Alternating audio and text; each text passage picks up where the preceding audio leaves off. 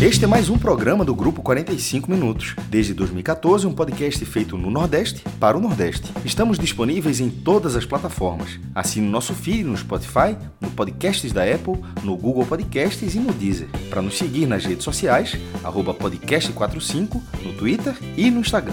E se quiser debater os assuntos do programa com a gente no WhatsApp, é só entrar no grupo do Clube 45, apoia.se barra podcast45. Muito obrigado pela escolha e pela confiança.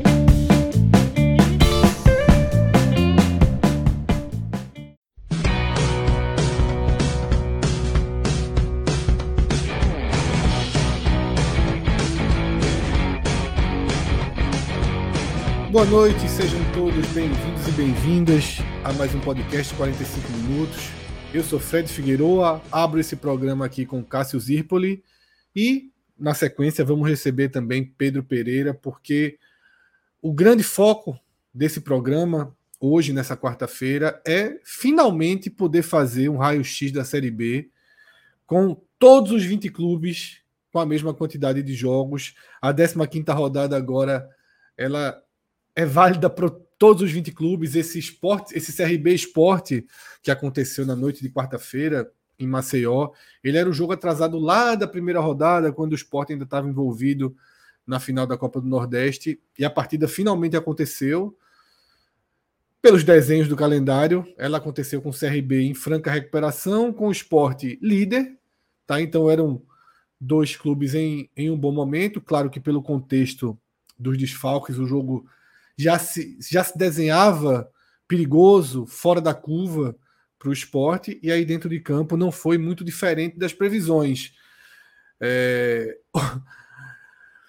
Vamos debater aqui se foi pior ou melhor do que o imaginado. Né? A gente no pré-programa já teve alguma divergência nessa análise, mas de toda forma o esporte sofreu sua primeira derrota né, por dois gols de diferença na temporada não tinha perdido por dois gols de diferença para ninguém. São Paulo, do São Paulo. Ah, é verdade, 2 a 0 na ilha, né? Foi 3 a 1 lá fora, exatamente. Então o Sport perde a segunda partida por 2 a 0 nessa temporada. Né? A primeira, aquela do São Paulo, no contexto de expulsão, e essa em Maceió, quando realmente passou muito longe né, de, de conseguir um resultado melhor. Mas, Cássio, você abertamente né, já tuitou, já trouxe no pré-programa e agora pode explanar mais.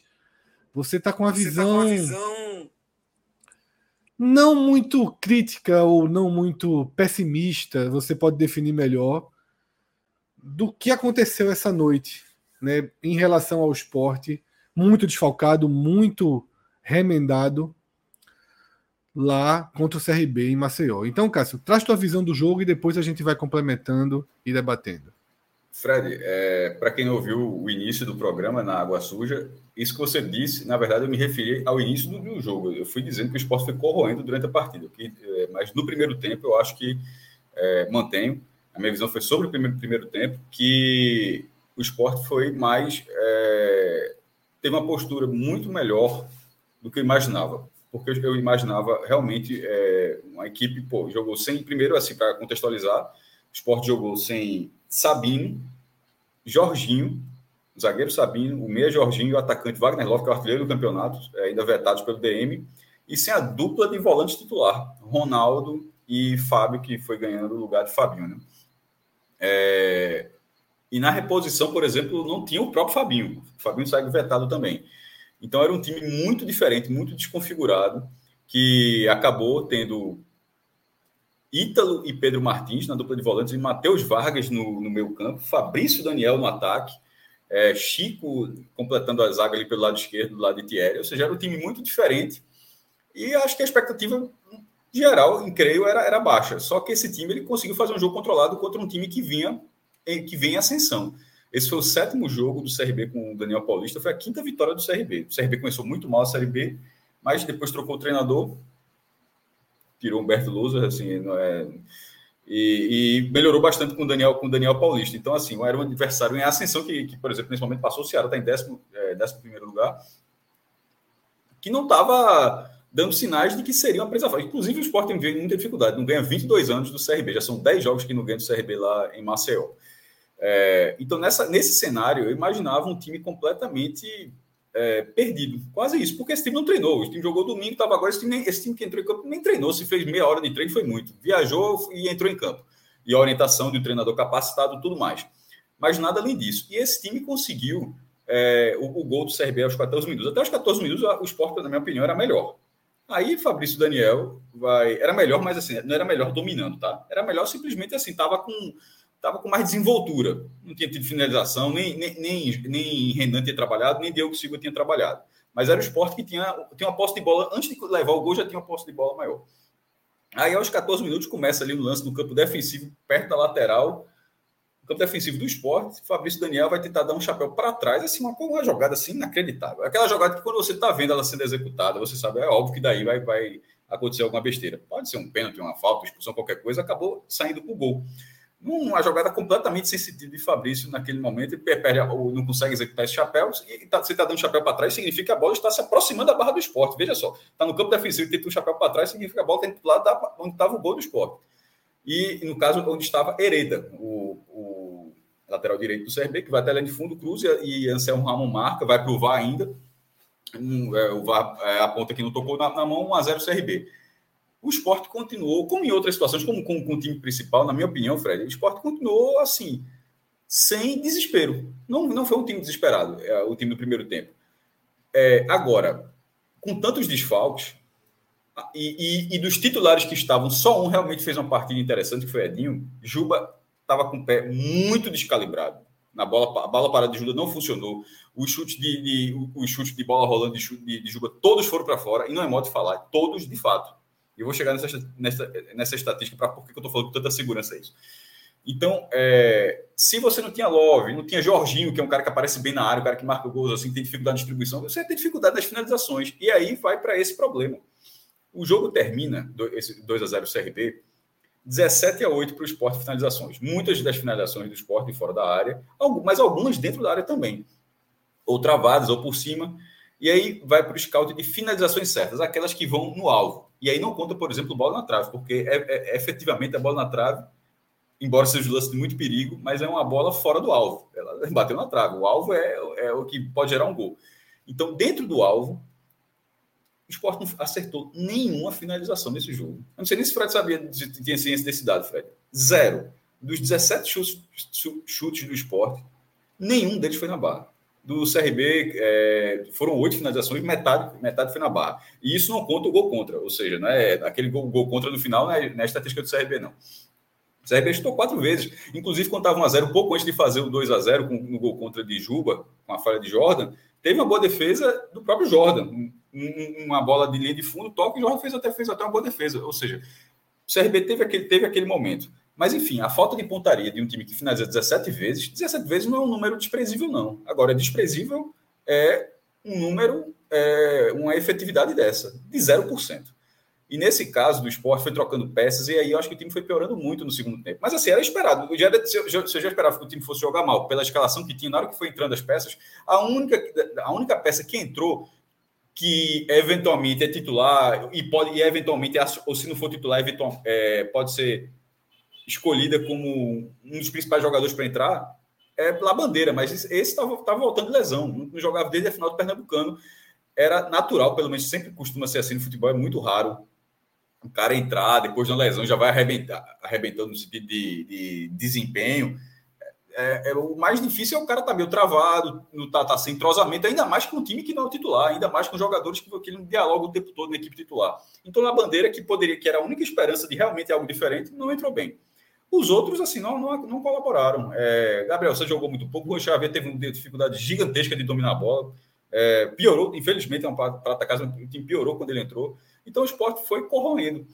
Mas ainda assim conseguiu ter o controle da bola até o final. Não tomou sustos, assim, tomou um susto, que foi justamente um lance antes do, de, do, do 2 a 0 que é esse chute que eu, defini, que eu falei de Jorge. Tirando disso, não teve nada. Então, os do, o, o, CRB tem o mérito de ser um time em ascensão, mas o CRB não, se, não teve um jogo de imposição. Nem precisou, porque fez o gol até relativamente cedo. Mas ele passou muito longe disso. E antes de fazer o gol, não estava conseguindo fazer isso. Ele começa assim, um, de uma jogada, de um, de uma, do esporte perdendo a bola de uma forma muito infantil. E, e depois vai num gol contra onde uma participação qualquer do CRB. É um recuo de Juba para Jordan, Jordan não domina, a bola entra. Então, assim, é uma falha muito grave que sentenciou o esporte, embora tenha tido sete minutos de acréscimo, mas ali ainda teria uns, sei lá, nove minutos, assim. Mas, assim, era é um, era um baque muito grande para um time que estava com muita dificuldade. É, e, assim, é o esporte fora de casa com o time principal. O esporte agora tem 33% de aproveitamento fora. Tem 100% em casa e 33% é, fora de casa. Essa de hoje era uma derrota que estava na conta. Se fosse 1x0, permaneceria ali. O 2x0 é para doer, porque perdeu a liderança com uma falha bizarra. Ou seja, o esporte literalmente fez o gol que tirou a liderança dele. E no fim das contas, você consegue fazer análises individuais de, de participações de gente que rendeu. Acho que o Juba foi muito, muito mal nesse jogo. Um piores, uma das piores partidas que ele fez no esporte, na minha opinião. É, os dois volantes que entraram, por exemplo, acho que eles não jogaram tão mal, não. Tá? Eles, eles conseguiram, eles fazem parte desse controle de bola, desse não desespero que o esporte teve. Pedro Martins, que vinha há muito tempo não fazendo uma boa partida, e Ítalo, que tem uma marcação mais dura. Mas, em termos de criação, de finalização, de, de realmente ali, o, da área para frente ali, o esporte não chegou perto de, de assustar Diogo Silva. E aí fica muito difícil de buscar qualquer coisa diferente do que aconteceu hoje. Vamos ver os superchats que chegaram antes de eu trazer minha análise do jogo. Tá? A gente já tem alguns superchats aí. André Luiz Araújo, né? Como sempre por aqui, valeu, André. O esporte precisa de elenco, só tem um time. Na verdade, o esporte tem um pouquinho mais do que um time. Tá? Tem um pouquinho mais do que um time. O esporte tem 14, 15 jogadores que consegue colocar em campo. E esse vai ser um dos pontos do meu comentário daqui a pouco, André. Porque... Mas no centroavante não tem. É, porque eu acho que é, um dos pontos cruciais né, para baixa, baixa capacidade de reação do esporte, né, depois de dar um gol, para o jogo mal jogado que o esporte fez, foi a escolha do treinador. Tá? Eu, vou, eu vou consolidar isso no meu comentário daqui a pouco. Eu não acho que o esporte é um, são 11 jogadores perdidos, não. Você tem Filipinho, você tem Fabinho, tá? Você tem o próprio Fabrício, né, que consegue acrescentar em alguns momentos, mas não sai muito disso, tá? Você tem Alisson, você tem 14, 15 jogadores ali que você pode tra tratar dentro de um grau de confiança maior, tá? Vamos para outro superchat. Robson Rodrigues. Valeu, Robson, pela força. E eu já concordo, eu tinha lido já quando apareceu no chat. O prejuízo foi deixar uma hora de Vargas para o Juventude avaliar. Fica até o fim do ano. Se fosse para espelhar, era Juba no meio e Filipinho na esquerda. Então, com esses dois, com esses dois comentários, eu inicio a minha análise do jogo, eu inicio da escalação de, do perfil que Anderson escolheu para suprir as ausências, as muitas ausências, e das primeiras substituições que vão na mesma linha do que do que ele pensou. Existe uma atuação muito segura do esporte, muito segura do esporte nessa temporada, jogando com três zagueiros. O esporte ganhou para São Paulo por 3 a 1 no Morumbi, jogando com três zagueiros. Tá? Por que Anderson não recorreu a essa opção, a esse formato de jogo, num dia que ele tem apenas dois volantes para colocar em campo e nenhum deles é primeiro volante, nem Ítalo, nem Pedro. Tá? Você só tem esses dois jogadores, basicamente, já que João Igor é um, uma peça encostada do elenco tá? Faz número.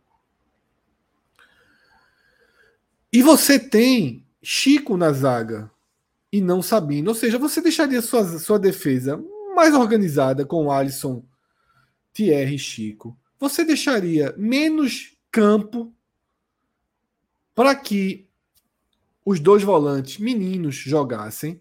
E você não precisava colocar um jogador como Matheus Vargas, que não entrega absolutamente nada desde janeiro. E que vem há muito tempo sem jogar. E para mim, esse é o ponto. Enderson escolheu Pedro, Ítalo e Matheus Vargas para arrumar o time. Tá? Pedro, Ítalo e Matheus Vargas. Quem vem jogando? Quem vem regularmente jogando desses três? Nenhum. Pedro até foi acionado há um pouco mais mais cedo na temporada, naquela época, foi até na época que, que venceu o Bahia por 6 a 0 foi naquela sequência quando Fabinho e Ronaldo estavam fora. Depois Pedro foi perdendo espaço e hoje ele é o quinto da fila. Ítalo está na frente dele quando, quando o treinador precisa acionar um quarto volante. Só que nem Pedro, nem Ítalo e nem Matheus Vargas vem jogando. Matheus Vargas vem de lesão. Então você já começa a sua partida com desfalques, escolhendo as opções de jogadores que estão com zero ritmo. Zero confiança, zero ritmo, voltando de lesão. Olha, já é um cenário preocupante. E o esporte começou o jogo assim, mas eu concordo com o Cássio. Eu acho que o esporte fazia uma leitura de um jogo tranquilo, coordenado, procurando sair jogando por onde tinha qualidade, que era com Edinho, tentou algumas bolas com Jubi e Cariús. Tá? Ainda que os dois volantes não tivessem vindo se apresentar para construir as jogadas. Quem fazia isso era, eram os zagueiros, Thierry principalmente. Mas Thierry tentava já ligar essa bola direto com os pontas e o Sport estava no jogo. Até que um gol dado, um gol absurdo, uma bola que o Sport recupera no meio de campo, que Fabrício dá um banho contra o próprio contra o próprio o, o, o próprio sentido, vai na contramão e você não faz isso no campo defensivo, jamais, tá? Ele basicamente liga a parte aguda da jogada do CRB e aí uma outra série de erros, né, que passam por Cariús, por Thierry e por Renan e o gol do CRB acontece, tá? Um gol que para mim, inclusive, muito difícil cravar, e acho que se o árbitro tivesse dado o gol durante o jogo, ninguém teria do que reclamar. Mas como o árbitro deu mão, eu não consegui ter plena certeza se a bola bate na mão ou não. Porque às vezes a bola bate na barriga, mas o bracinho tá ali do lado para dar uma encostada. Enfim, acho até que o correto era não, ter, era não ter marcado a mão e o gol ter sido validado desde a hora que aconteceu. Mas uma vez validado, não sei se as imagens do VAR foram é, claras o suficientes para desfazer a autorização, a marcação de campo, porque tem essas regras, esses procedimentos do VAR. Não, não, não era o caso do árbitro olhar a imagem e dizer, é, eu acho que não pegou, não. Teria que ser absolutamente claro para poder desmarcar a anulação dele. Mas enfim, longe de ter, de ter maiores reclamações quanto a isso. Com o CRB na frente, o CRB que já não jogava muito, deixou o esporte cercando ali um festival de chutes de fora da área para cima. Uma única bola tentada dentro da área no primeiro tempo ali. Foi uma bola que Edinho cortou para dentro, bateu com a esquerda, sem rumo. E teve uma outra bola de Fabrício Daniel no finalzinho, né, que ele corta para dentro da área e tem um toque muito leve do jogador do CRB, que jamais aquilo ali seria pênalti, jamais. E eu vi muita gente reclamando de que se ele tivesse caído, o VAR daria pênalti porque teve o contato, contato levíssimo, tá? Mas eu não duvido que, o, que realmente o VAR desce, né? Tem essas questões hoje que você que o VAR não mede velocidade e tudo, é um outro tipo de conduta para esses lances. Mas, repito, não acho que que aquilo ali é pênalti, não. Para mim é muito longe de ser pênalti. Eu vi muita gente reclamando de Fabrício não ter caído e forçado uma marcação, forçado uma ida para o VAR. No segundo tempo, o esporte volta com a mudança do goleiro, né? Que, que até teve um, um take no primeiro tempo do banco de reserva que já tinha me chamado a atenção isso. Vinte e poucos minutos, filmaram o banco do esporte e eu vi Jordan aquecendo, alongando. E eu já disse: tem um problema com o Renan, eu imaginava que era né, passando mal, vomitando e coisa do tipo. Muito ruim jogar dessa forma, tá? Muito ruim jogar dessa forma. Isso poderia ter sido até cogitado antes. Mas as substituições que o esporte faz, a primeira de, de Anderson é Juan Xavier. No lugar de Matheus Vargas. A primeira, né, depois da forçada do goleiro. Porra, João, Juan Xavier não é acionado nunca entrou num, num fiapinho de jogo contra o, contra o Ceará. Porra, é o que eu tô falando. Você, você já tem uma série de jogadores que não estão conseguindo jogar em campo, não estão com ritmo. E você aciona mais um garoto que não, não jogou na temporada porque o próprio treinador não deixou que ele jogasse quando teve oportunidade contra Porto, contra Ibis. O treinador não deixou o menino jogar. Aí um menino não consegue dominar uma bola, deixa uma impressão péssima, tá? Que aí é claro que a gente vai tentar contornar, pô, é um cara da base que não joga, mas você vê. Eh, eu olho aqui para o chat e o primeiro comentário já é esse aqui, Lucas Besses. Juan não tem condição de ser profissional. Pô, jogando o menino no fogo. Tá? E depois ele coloca lá a bandeira. Eu acho que lá bandeira não fez um coletivo inteiro. Deve ter feito pedaço de um coletivo. Ele coloca lá a bandeira.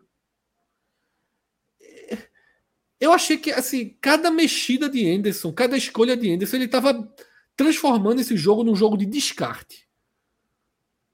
Porque tá dando ritmo para a bandeira, tá dando a última chance Matheus Vargas, tá vendo se Juan faz alguma coisa. Porque, sinceramente, era melhor ele usar o Gabriel dele, que pelo menos joga todo jogo. Que pelo menos joga todo jogo. Quando ele coloca lá a bandeira e tira Fabrício, eu não sei se ele colocou Edinho, Juan, eu não sei quem ele colocou de centroavante, se é que tinha alguém de centroavante. Uma bagunça completa e depois foi mexendo, mexendo, mexendo e a bagunça aumentando, a bagunça aumentando, tá? Então achei a conduta de Anderson, a condução, conduta não, a condução de Anderson péssima, péssima. Da escolha do time às substituições, tá?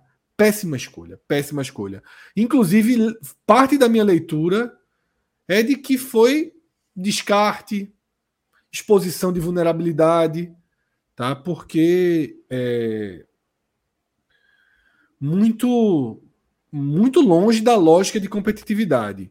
Há um desenho, há uma explicação para ele não ter colocado três zagueiros que me foi dada, de que não teve tempo para treinar. E aí preferiu não mexer nos setores que dava para contornar, né, que dava para contornar é, com uma ou outra mudança. Mas, porra, o meio, o meio de campo é um setor muito importante para você ir com Ítalo, Pedro e Matheus Vargas. para você ir com três jogadores que não jogam. Qual, qual a minutagem desses caras nos últimos, nas últimas cinco, seis semanas? Zero. Três minutos, cinco minutos. Tá? Então o Sport foi um time frio, foi um time desorientado, foi um time com gravíssimas dificuldades técnicas. O domínio de bola foi dificílimo, tá? Matheus Vargas não domina a bola, Juan Xavier não domina a bola, Labandeira não domina a bola, tá? Dificuldade incrível de domínio de bola. Os dois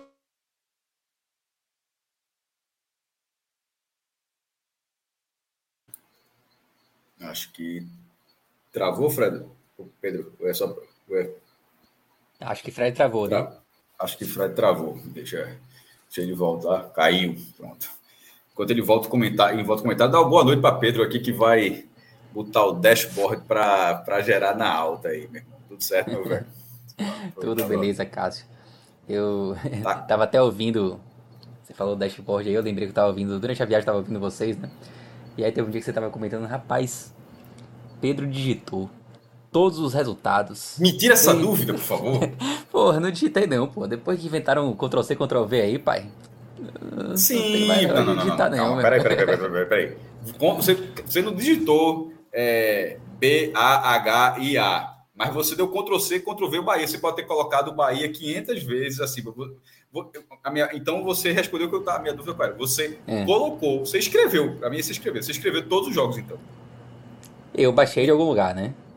Eu baixei. Na verdade, eu não. Mas eu tu não tinha digito... que colocar ele na rodada exata. Tu tem, não, é, não basta colocar que o Bahia ganhou do Palmeiras. Não, você tem que colocar que o Bahia ganhou na, na, na rodada Sim, específica. Na rodada é um tal. manual, né? Não? É manual. Não, não, não, não é manual, não, não porque já, já existem bases na internet que você consegue baixar a tabela com a rodada, a data do jogo, o placar, o mandante ou visitante, né? E a partir disso aí você consegue trabalhar. Até os resultados do campeonato que tá rolando, né? Campeonato 2023 agora. Às vezes eu, eu atualizo sem nem ver quanto foi, assim. Tipo, é meio que apertar um botãozinho assim e. Nossa. Me tira outra dúvida.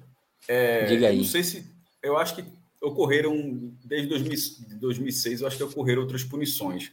Mas daquelas é, do Santa Cruz e do Esporte, que foi final, final do campeonato para efeito de configuração de quantos pontos o time somou, tu tá fazendo como? Essa aí foi manual. Esse aí foi um ajuste manual. Eu faço o seguinte. Tu é, tirou ponto, não, então? Não, não existe regra, né?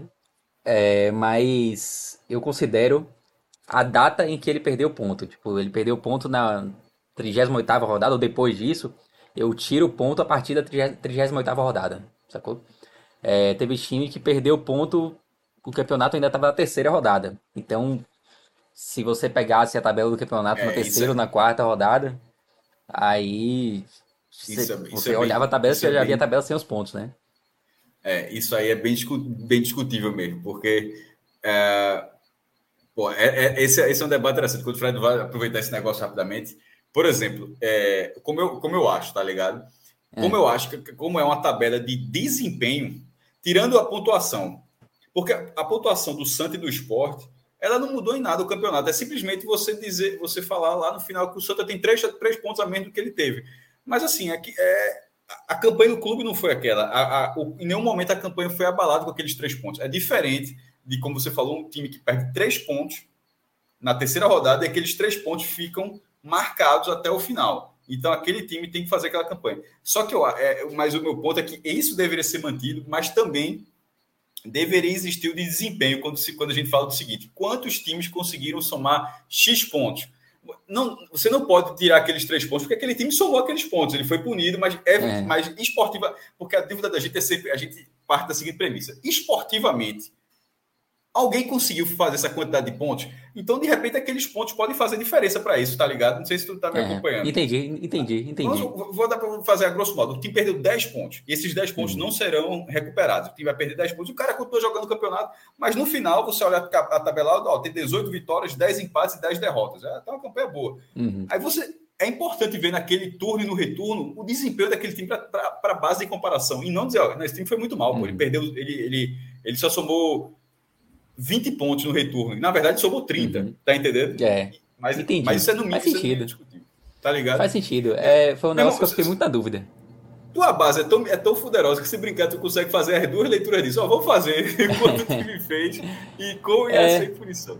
Enquanto você estava falando, eu estava pensando justamente nisso. Em um modo de operacionalizar justamente é, esse tipo assim, um balanço o campeonato e balanço o desempenho. Tipo, o time desempenhou, o time eventual, uhum. ele efetivamente ele venceu aqueles jogos, enfim. Mas enfim, a gente conseguiu. Porra, foi até interessante, a gente conseguiu pegar esse tempinho para fazer e vamos devolver para Fred. Fred, a gente estava falando sobre, sobre, sobre, sobre, o sistema de, de, de, Pedro aqui já na resenha, mas sem aprofundar, sem, a gente não prosseguiu nada de esporte. Daqui a pouco a gente vai entrar forte nele lá não, mas foi só foi, foi, foi é. ele está tirando uma dúvida interessante de critério, mas é sem, é. sem, sem nada a ver com o esporte CRB. Eu tive uma rápida falta de energia aqui de segundos, mas aí o Molden travou, mas por enquanto a gente segue. Então, como eu estava dizendo e fechando, era isso. Eu acho que foi um time, assim, escolhas erradas que deixaram o time abaixo da competitividade ideal, sabe? Eu tenho uma visão de que quando você tá sem seis jogadores importantes e você tem jogadores importantes acostumados a entrar, como Alisson e Filipinho no banco, começa por eles. Começa. Filipinho não ter entrado em campo nesse jogo. Assim. É inexplicável. É inexplicável. Tá? É... Enfim.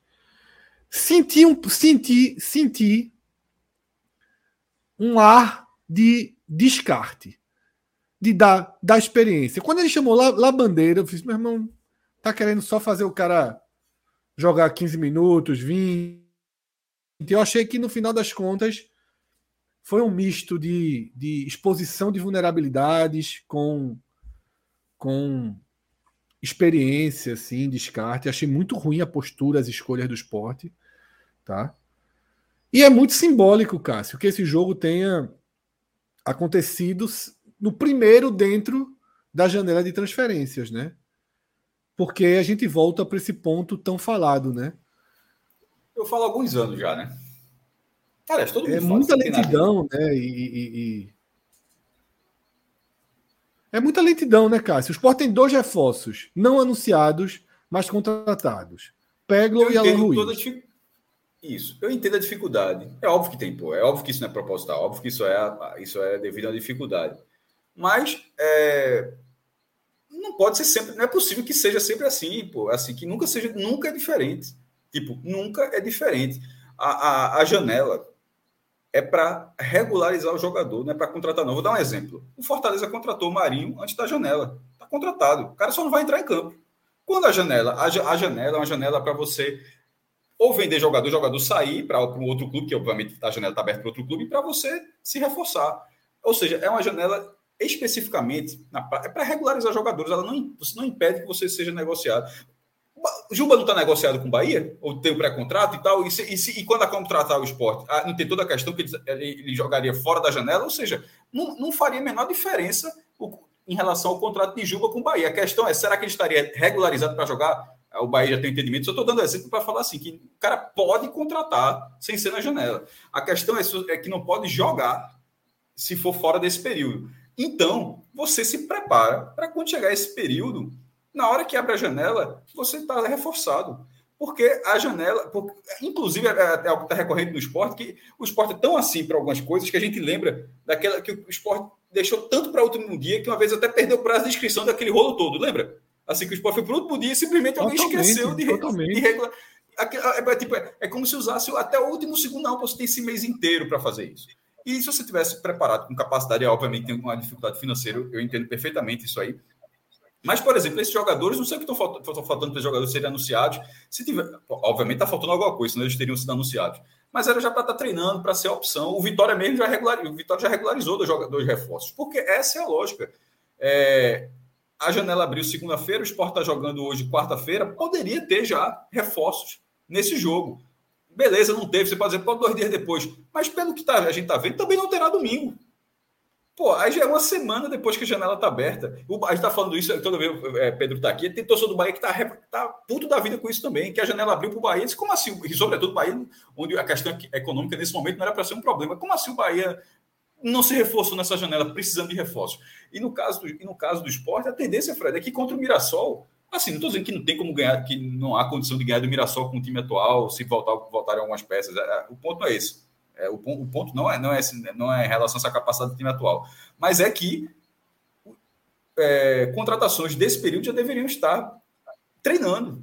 E não estão. Assim, o esporte está tá no mercado. Então, então, quando se fala da janela aberta, é um mês perdendo. É um mês para contratar. Não era para ser um mês para contratar. A lógica é um mês para regularizar. Você pode contratar antes, você pode contratar. Tipo, podia ter contratado segunda-feira e o cara fica apto até o fim de semana, mais alguns dias. Mas não, vai passando o tempo e nada aconteceu até agora.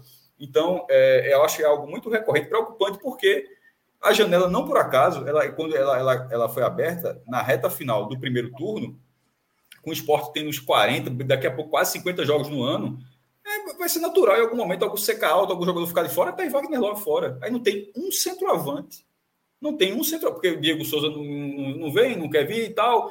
Aí fala especulando, e nessa história Gabriel Santos não funciona, o Fabrício Daniel nessa função não foi bem até agora, longe disso, na verdade, para mim está sendo uma decepção nessa função específica. Então, assim, o esporte não tem um centroavante reserva.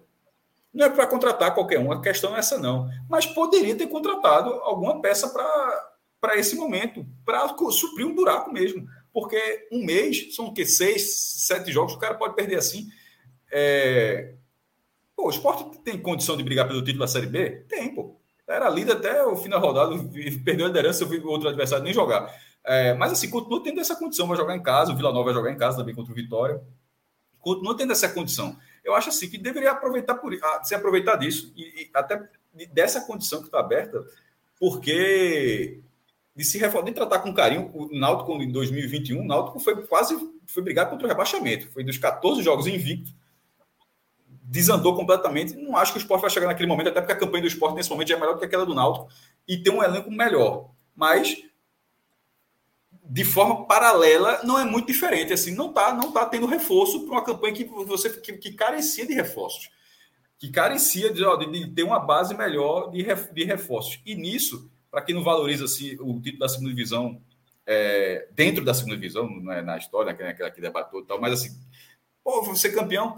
Nesse caso, é uma passagem para a terceira fase da Copa do Brasil e é uma premiação de 2 milhões e meio de reais. Então, assim, tem benesse sim de ser primeiro. A diferença entre ser primeiro e segundo é essa. Se isso fosse agora a última rodada, o Sport teria perdido a classificação à terceira fase da Copa do Brasil e teria perdido uma premiação de 2 milhões e meio de reais.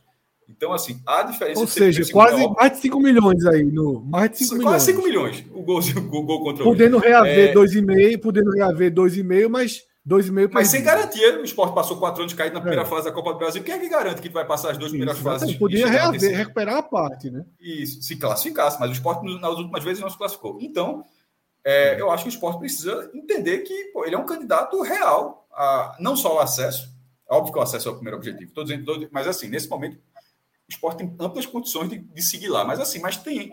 Mas em relação ao primeiro lugar, está mais embolado porque o time não rende fora de casa. E para isso, é, as oportunidades, eu ia falar, as janelas vão passando, mas ia ser só força de expressão. Mas nesse caso é literal, né? Até, seria, até porque essa é a última. Cássio, uma coisa que eu tenho a dizer sobre isso é o seguinte.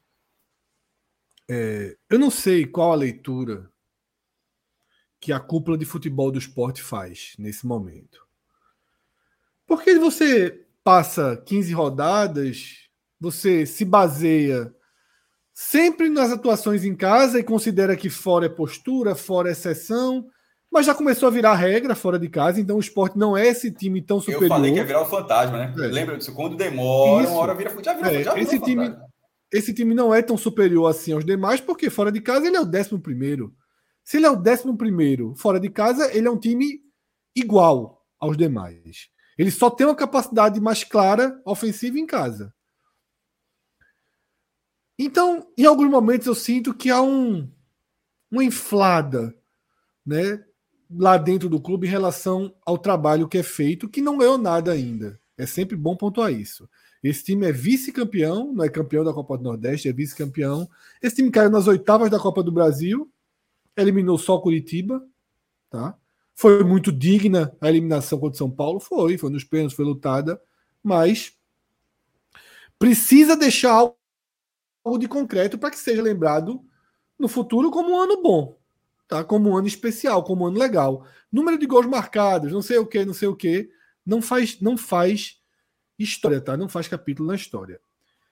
E aí, eu às vezes acho que na direção, quem faz futebol de clube pensa assim: não, mas tá tudo direitinho. Love não joga um jogo ou outro, entra Fabrício e assim vai. Veja só, vamos lembrar o que aconteceu nos últimos anos. Se Thierry tiver de novo uma lesão que fique os, os dois meses fora, um mês e meio fora, se perder Thierry de novo, se Love, Love é um jogador veterano, finalzinho de carreira começou a ter dores, começou a ficar fora do jogo.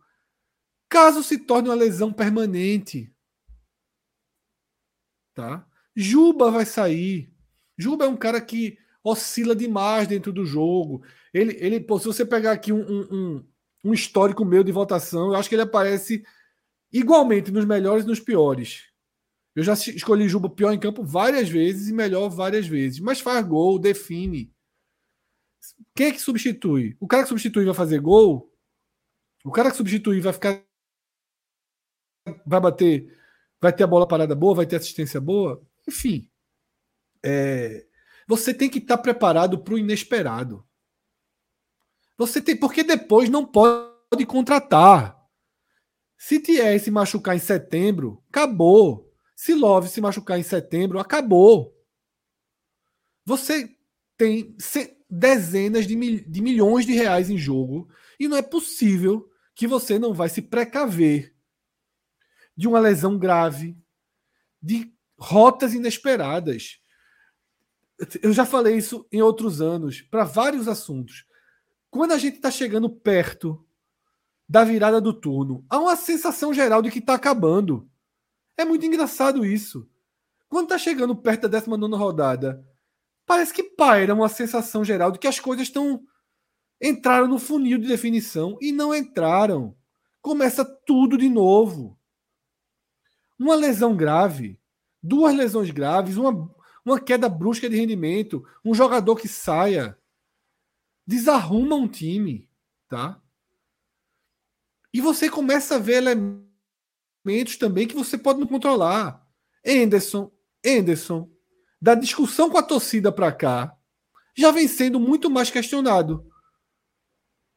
Eu mesmo fui um defensor dele naquela situação, ainda que eu acho que ele tenha na substituição, eu fui um defensor, mas a torcida já demonstra irritação.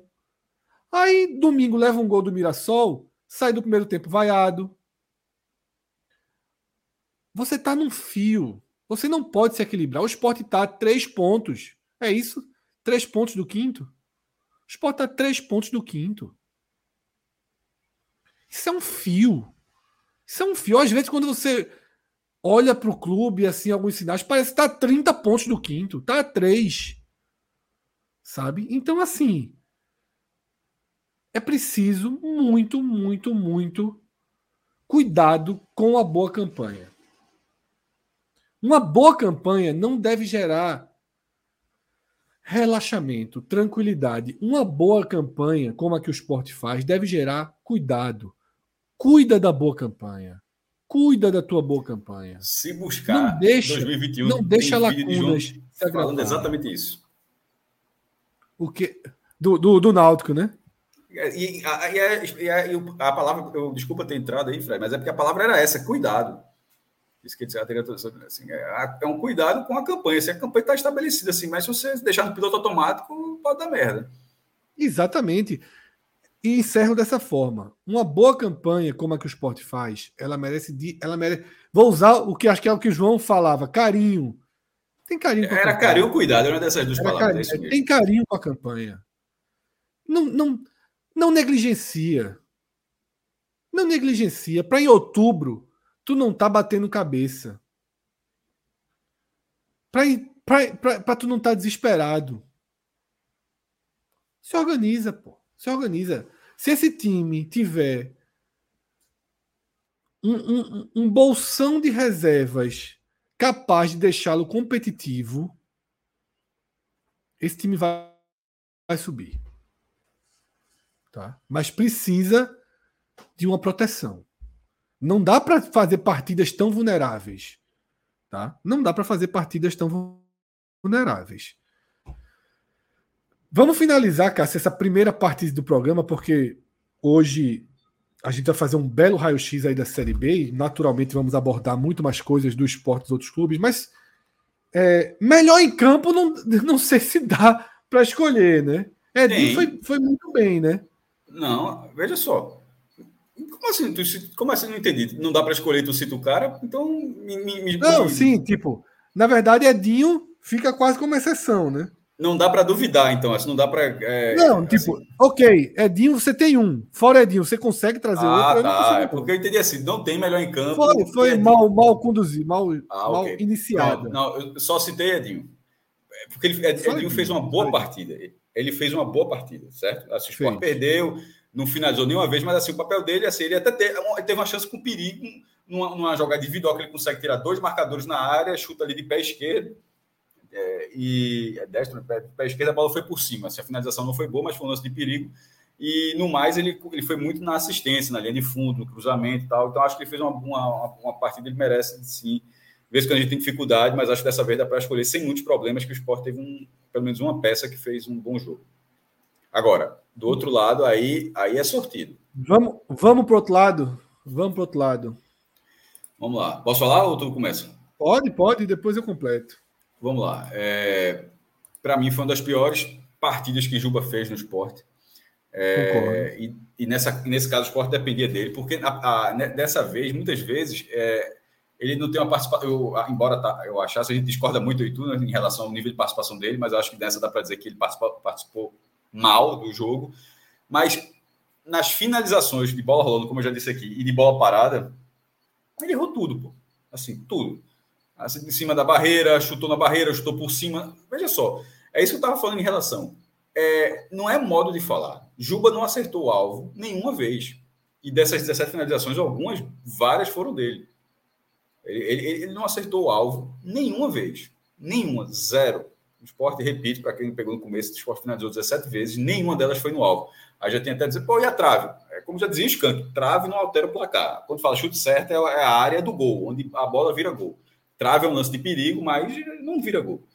Dentro dessa área que vira gol, nenhuma bola do esporte foi ali. É impressionante esse dado. E como o Juba foi um cara. Não foi omisso. É, isso dá para deixar. Ele, ele, quase, ele, ele quase nunca. Ele pode até estar tá mal e tal, mas ele arrisca mas tecnicamente ele esteve muito mal, taticamente mal e, sobretudo, tecnicamente mal, porque não acertou nenhuma finalização, os cruzamentos também não. Então, para mim, ele, é, foi uma das piores partidas que ele fez no esporte, justamente num jogo que dependia muito que ele fizesse o time todo desfalcado, ele precisava ser um expoente técnico. E vinha é, de um bom jogo, né? E vinha de um bom, jogo. jogo. Ou seja, não é, não é, é essa é. crítica para quem está caindo, caindo aqui na, na debate da gente pela primeira vez, não é algo contínuo em relação ao desempenho do jogo. Como o Fred falou, por exemplo, ele tem ido bem no, no domingo Bem mesmo, tanto com gol, tanto, tanto técnica quanto taticamente no domingo. É, indo além, eu cito Matheus Vargas e Fabrício, dois titulares.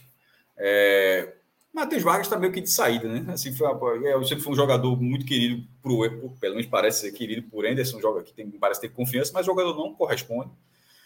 Batalha e tal, mas assim, não, é, ele não é, ele não é, ele não ele não estava não houve migué, tá? Não teve nada disso, não. Assim, não foi o cara ali, perdi, não, nada disso. Part, tenta participar, tenta tudo, mas infelizmente erra demais.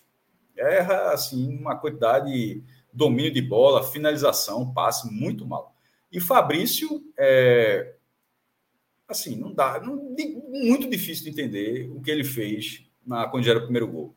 Assim, mesmo que o time tivesse em qualquer, em qualquer situação, assim, o cara, o atacante está no campo defensivo, povoado, tipo, o cara tá sozinho lá, não, tá cheio de gente lá. O cara tenta dar um chapéu para trás, como o Fred falou, na contramão. Pô, assim, muito difícil de entender a escolha, a escolha dele. E no ataque, seja como ponta, seja como centroavante, zero. Ele, a, a estatística de, de, de Juba vale para Fabrício também. Nenhuma finalização certa. Zero, zero. Então, muito mal também. É, e os dois foram substituídos, né? A bronca aqui, a, a bronca aqui na substituição, enfim. É, e o último, o Jordan. Assim, entrou no segundo tempo, tinha feito uma boa defesa, mas não dá. É, sentenciou o esporte. Assim, é, é uma falha grave, mas sentenciou o esporte. O, o, jogo foi até os 52 minutos. O esporte tomou um gol aos, aos 41. É, até o esporte estava tentando, né, buscando, buscando, buscando, mas assim, teria, ainda que não conseguisse, como não conseguiu nem fazer um gol, mas teria 11 minutos para pelo menos tentar empatar e o jogador e o, e o goleiro, assim, uma falha que não se é inadmissível. Acontece, acontece. É óbvio. Então a gente acabou de ver. Não foi a primeira vez, é o tipo. Não é para acontecer, mas acontece. Mas é inadmissível você estar tá num, jogo como esse, sabe, buscando um ponto com todo interesse na partida e cometer uma falha desse tamanho, onde sequer está sendo acossado pelo adversário. É um recuo de bola do seu próprio jogador, você vai dominar com o pé e a bola passa. Assim, é, então, Jordan sentenciou o esporte em, em Alagoas, porque ele, ele, tirou 11 minutos de, de, de, de possibilidade de reação para o esporte. Esses, para mim, são os quatro piores. Vamos lá, Cássio. Eu, o primeiro ponto, eu concordo contigo, só inverto Matheus Vargas e Juba, por pior que Juba tenha sido, a, a incapacidade de Matheus Vargas de dominar uma bola. Teve uma bola no final do primeiro tempo que quando ele pediu assim, ele abriu disse, Predinho, não toca não, não toca não, não toca não, porque você já sabe que o cara vai destruir a, bola, Difícil, difícil, tá é, muito mal. Juba foi um terror da execução, assim. Mas botou a bola para cima, apareceu de alguma forma. Horrível, horrível também. Omisso mas... não é, omisso não é, mas assim, é, não, omisso não é apareceu. isso, é. Matheus Vargas, muito mal, inverta essa posição, tá? Mas os dois, para mim, são os dois piores. E aí tem as escolhas. Aí tem, por exemplo, acho que Cariú jogou mal. Os caras que entraram, entraram muito mal. Eu vou, veja só, eu vou dar uma anistia para todo mundo que entrou, mas Juan Xavier e Labandeira foram assim terríveis. E quem veio depois também, Não, Gabriel. É, essa atuação foi fraca, sobretudo no segundo tempo. É por, mas perceba que eu já citei quatro nomes, né, Fred? Mas assim, é isso, esses é. dois. Mas esses dois, eles têm. É, não sei se você acha, mas eles têm é, ressalvas. Tipo, um não ser utilizado durante toda a temporada exatamente, e outro voltando de lesão. É. Eu, vou, eu vou passar pano para todo mundo que entrou, vou anistiar. Não, vou anistiar. Achei que, o Juan, achei que o Juan Xavier, achei que Juan Xavier parecia que estava jogando jogo sub-20 ainda. É, que ele era um sub-20, não que ele, era, que ele era sub-20. E lá Bandeira, assim, parecia que ainda estava lesionado.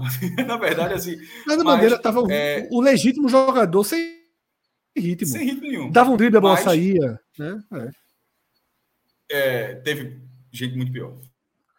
É, e aí tem os dois que você cita, eu concordo, de forma porque foram responsáveis diretos pelo, pelos gols, né? A responsabilidade de Fabrício, tá? Na, na, no primeiro gol, que ainda passou por Cariús, que foi muito mal também. Thierry deu um bote errado, cortou errado a bola. Renan se abestalhou no lance. Foi um primeiro gol ridículo. Assim, a contribuição coletiva do esporte para o primeiro gol do CRB ela é brutal. E o segundo é dado. Veja só. O primeiro gol é uma construção coletiva para que a bola chegue dentro da, dentro da barra do esporte. E o segundo é diretamente dado né, por Jordan, que mina a confiança dele para caso seja acionado novamente. Isso é inquestionável. Eu queria que ele não ficasse marcado por isso, porque o cara teve poucas chances. Mas se fosse Renan, a gente não deixava mais jogar. Né? A torcida não. Se Renan leva um gol desse, Jordan não joga mais. Uma ótima partida contra o Novo Horizontino, lembrando. É. E ótima, tava, tava bem, ótima né? Partida. É. é mas, é uma, mas é uma falha muito.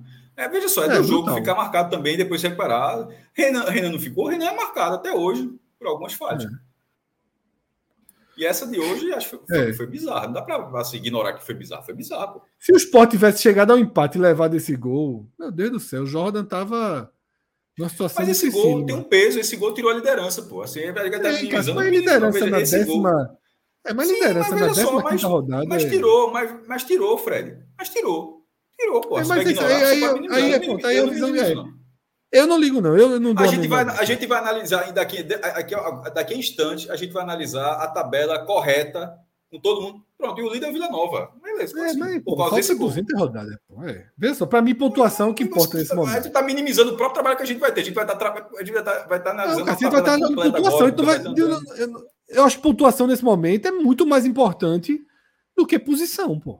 Mas eu sou assim, veja só, eu sempre eu não me incomodo com posição. Se o esporte hoje fosse é, é, é, é, quinto colocado empatado com quarto, sabe? Você na matemática você está na mesma. Para longo prazo você está na mesma. O campeonato falta faltam 19 com 4, 23 rodadas, pô. 23 rodadas vai ter gol para lá e gol para cá, gol para lá e gol para cá. Hum, não é essa falha do, do coitado do Jordan que vai tirar um, um título um acesso do esporte, não. O jogo estava definido.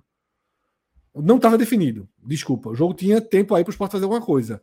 Mas a derrota estava muito encaminhada. Tá? Agora, complica ele, complica muito para ele, né? até porque é, me fugiu o nome do, do outro goleiro, Denis, né? Já está pronto, já tá. Os dois já vêm figurando juntos no banco. E acredito que pode ter sim mexido na, na ordem dos fatores, se bem que Anderson costuma dar chances demais quando ele gosta e quando ele confia. Eu não sei se Jordan já faz parte desse bloco. Tá, mas é isso. Dessa forma a gente fecha a análise mais direta, né, do dessa noite em Maceió e entra para para a hora da verdade aqui, né? O primeiro o primeiro raio-x da Série B com todo mundo igualzinho. Pedro, para quem trabalha com isso como você, é uma miragem, né? É um sonho olhar uma, tabela, uma classificação, todo mundo igualzinho. É, primeira vez. Até... Primeira vez. Até porque a gente está trabalhando muito aquele quadro que, tem, que traz as médias da, de pontuação por posição. E aquele quadro ele fica muito distorcido quando, quando a gente tem jogos a menos.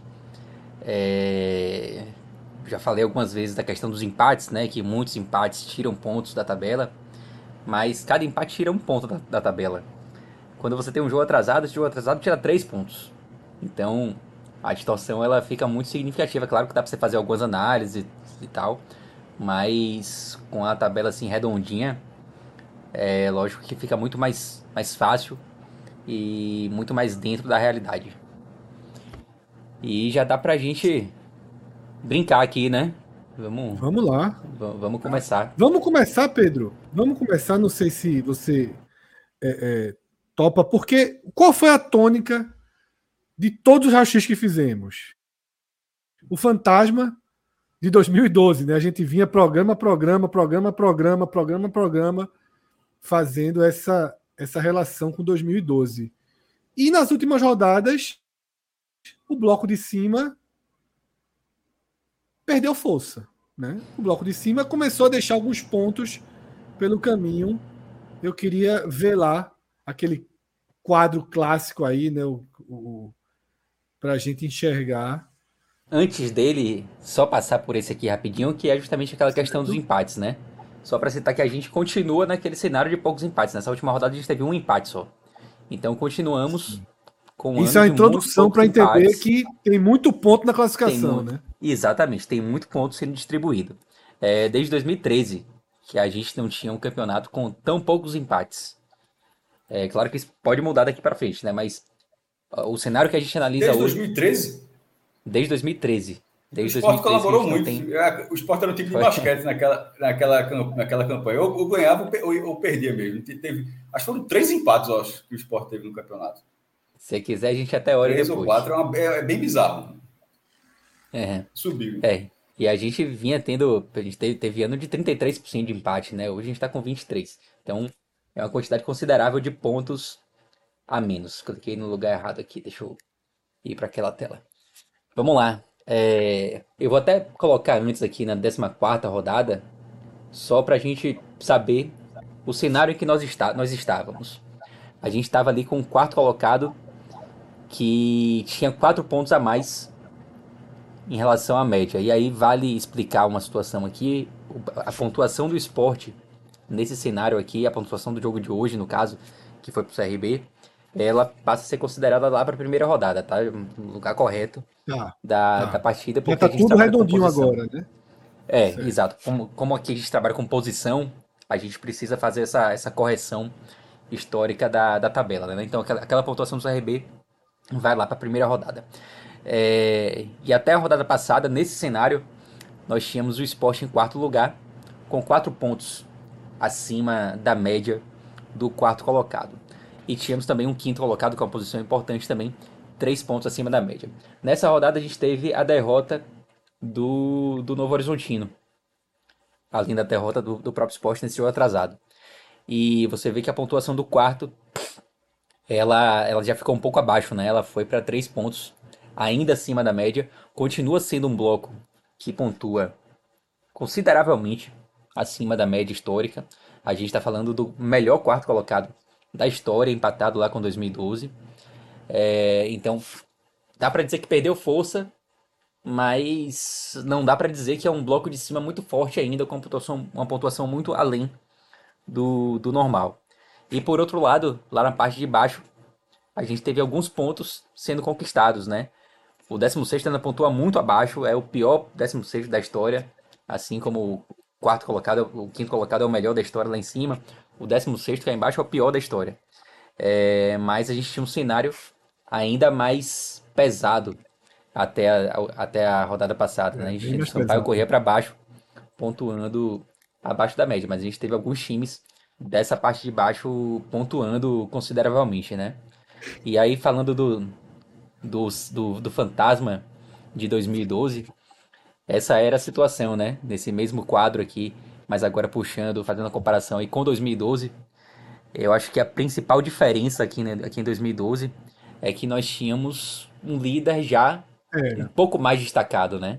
O Criciúma já tinha 35 pontos, o próprio Vitória em segundo, em segundo lugar já tinha 32, começava a se desprender um pouquinho. E o Criciúma não foi demais. o campeão, tá? Só para lembrar, o campeão foi é, o Goiás. Exatamente, que estava no G4 já também e que acabou conseguindo ultrapassar depois o Criciúma, que subiu também, ficou em segundo. Né? Criciúma e Vitória subiram. É... Mas tem algumas, alguns, alguns desenhos ah, interessantes. Em 2012, esse, esse descolamento do, do primeiro colocado e do segundo. O, o, do primeiro colocado até se manteve, né? Não, não mais com o Criciúma, mas com o time que ocupa essa posição. Se manteve relativamente destacado. E isso até contribuiu para reduzir um pouquinho, se é que dá para falar isso, da pontuação ali dos demais times, né? Desse bloco de segundo, terceiro, quarto, que foi uma pontuação altíssima e poderia ter sido até mais alta se a gente tivesse um primeiro colocado que tivesse na briga ali também, dando Sim. ponto para esses times no decorrer do campeonato, né? É, nesse ano a gente não tem esse, esse líder um pouco mais destacado. Ô Pedro, fala aí. Deixa eu fazer uma pergunta. Esse, quando a gente começa a ver ali sexto, tá? Sétimo, essas duas posições são posições muito chaves, né? Para para para quem vem no poder de reação para o segundo turno. Que, por exemplo, você tem o sexto, tem, já tinha dois pontos a mais em 2012. O sétimo tinha dois pontos a mais em 2012. Então, talvez a gente comece a ver as diferenças sendo desenhadas no poder de perseguição, né? Desse bloco aí, que é o bloco hoje ali, sexto, sétimo colocado, e que, inclusive, tecnicamente, me parece um bloco frágil nesse momento da, da Série B. Tá? Esse bloco é, que vem ali abaixo do Vitória me parece um bloco meio coadjuvante. Tá? Porque você tem times mais fortes que ficaram para trás, como Ceará, como Atlético Goianiense, e você tem nesse bloco Mirassol, Juventude, Botafogo. É um bloco que eu particularmente não acredito muito. Né, e que pode gerar. Porque se você analisa é, 2012, você tem mudanças, tem times que vêm numa, numa crescente. Esse bloco aí não, não me pareceu um bloco perseguidor de alta força. Eu tenho mais preocupação com os que estão. Os que vão largar dos boxes, né? Que é Ceará e Atlético. É, só que aí tem um, um detalhe. Eu concordo com sua análise, acho, acho perfeita.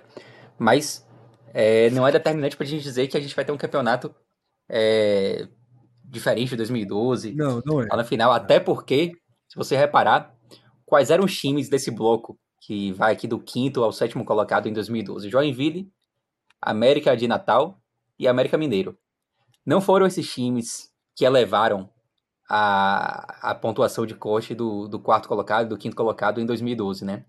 Você tinha um Atlético Paranaense, um Atlético Paranaense na 11 posição, na 15 rodada de 2012.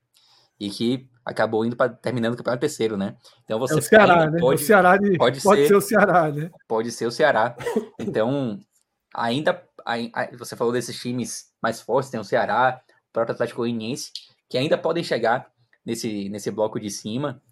E, e para que a gente tenha uma, uma pontuação muito elevada, basta que cinco times pontuem muito além né, da, da média. É, é claro que se você tem mais times ali na 15 rodada, com cara de que vão brigar, esse, esse desenho assusta e aumenta, obviamente, a possibilidade de você ter hum, pontuações de corte mais elevadas no final do campeonato. É, Mas visão, eu acho que está muito aberto visão, ainda. Sabe, Pedro, numa visão de quem está dentro do G4, uma visão dos clubes que estão dentro do G4, eu olharia com muita atenção para os próximos passos de Vitória e Mirassol. Eu, eu diria assim, por exemplo, o torcedor do esporte, é, é, eu prefiro que dê Vila Nova do que Vitória no jogo do final de semana. Para mim é muito melhor para o esporte tá? que o Vila Nova ganha o jogo. Muito melhor. Porque, como eu falei há pouco Cássio, a disputa para mim de primeira posição ela é lá para frente. Nesse momento, o Mirassol. E veja que engraçado, o esporte pega o Mirassol. Eu acho que o torcedor do Vila Nova também deveria torcer para o esporte. Porque se os dois ganham, eles abrem, né? Eles conseguem fazer o que ninguém conseguiu agora, até aqui, e de forma até conjunta, uma distância uma margem segura, que não teve margem segura ainda. Quando Vitória era líder, era dois pontos, três pontos, sempre foi um, o ritmo sempre foi muito alto. E agora, talvez pela primeira vez, a gente tem uma, uma rodada que pode deslocar dois clubes ou embolar tudo de, de forma definitiva, né? Porque reaproxima, traz o Vitória de novo para o G4, reaproxima Mirassol. Esses, esses dois jogos, Vila, Vila Nova e Vitória, e Esporte Mirassol, são jogos. É, é, não por acaso, primeiro, segundo contra quinto e sexto são jogos, para mim, muito determinantes aí para o desenho, pelo menos para o desenho desse segundo, segundo terço da competição. Eu vejo muita. Uma rodada muito chave. Né? Os dois jogos são domingo, né? Inclusive. É, eu acho, eu acho também que é uma rodada chave. Agora, eu ainda torceria pelo empate, tá? É, eu acho que Sim, tá empate muito... sempre, veja só. Empa... É. O ponto que cai no buraco negro é o melhor dos pontos sempre. Pronto, beleza, beleza, entendi. Tá? Uhum. Mas eu tô falando no, na dividida, claro. Não, sim, aí, aí sem o dúvida. O nem bate o centro. O nem bate o centro. É 0x0, acabou, chuva, não é. mais não. Recolhe. Uhum. Não, aí com certeza, sem dúvida. Nessa dividida é melhor você torcer para que os times que estão ali no G4 comecem a ganhar e se distanciar do quinto colocado, né? A referência ela tem que ser sempre o quinto colocado. É, quanto maior a distância ali, pra, na visão de quem está dentro do G4, quanto maior a distância que esses times abrirem, é melhor. Porque você, você é o primeiro colocado. Se o, seu, se o segundo colocado tá tirando ponto do quinto, do sexto, do sétimo, pô, melhor cenário, né? É, nesse ponto concordo demais, assim. A gente vai analisar o que agora, Pedro? A gente pode. Vamos dar uma analisada nos principais times, naquelas projeções de ponto. Para onde é que você deixa, nos. Deixa eu, deixa eu só botar o computador para carregar aqui, porque pronto, já foi. É, vamos lá. Eu acho que a gente pode já começar uma análise individual aí, talvez falar Isso. até do, do, do líder, pode, podemos falar do Vila Nova um pouquinho também. O Vila Nova. Claro, claro, é o líder, né? Vamos começar pelo Vila. Pronto, vamos lá, porque o Vila Nova, o, o que, o que me chama a atenção, assim, é a quantidade de baixíssima de, de gols sofridos. Eu tava, vou até colocar a tabela aqui na ordem de, de gols sofridos, e cinco, cinco gols apenas sofridos pelo Vila Nova é uma média de 0,33 por partida, e isso é muito significativo. Se a gente colocar aqui, eu vou, vou, puxar aqui aquele quadro de campanhas semelhantes, mas não vou usar pontuação agora não, vou usar gols sofridos. E a gente tem um, um cenário muito significativo, assim, acho, não sei nem se tem. Bom, a, gente, a gente tinha dois times aí nessa situação, né? O Grêmio 2022. A Chape de Loser e a Chape de 2020, de 2020 que foram dois times que subiram com certa facilidade, né? O Grêmio um pouquinho menos do que a Chape, né? Mas, mas subiu tranquilo também. É, então, além de uma pontuação importante de, da primeira posição ali, que dá uma moral para o Vila Nova, ainda tem essa questão de uma defesa muito, muito consolidada, né? Então, eu acho que o Vila, até aqui, mostra que vai ser um time muito bom recorte, viu, Pedro? A gente Bem interessante um pouquinho, né? É, muito é, interessante. Gente... Porque é, é, como, é como a gente falava, teve um ano que o Sport simplesmente não fazia gol na Série A, né? E a gente dizia, pô, foi o ano que foi, que foi rebaixado. Com essa quantidade de gol, não tem como ficar. Não é só ponto, não tem como ficar. O time não faz gols. E o Vila Nova é o oposto, né? O Vila Nova, pô, se você tomou cinco gols você, esses jogos tomados, você só teve algum risco de perder cinco, pô. Os outros você não passou risco de, de ser derrotado, né? Hum. Então é, é, é, algo muito, muito forte, né?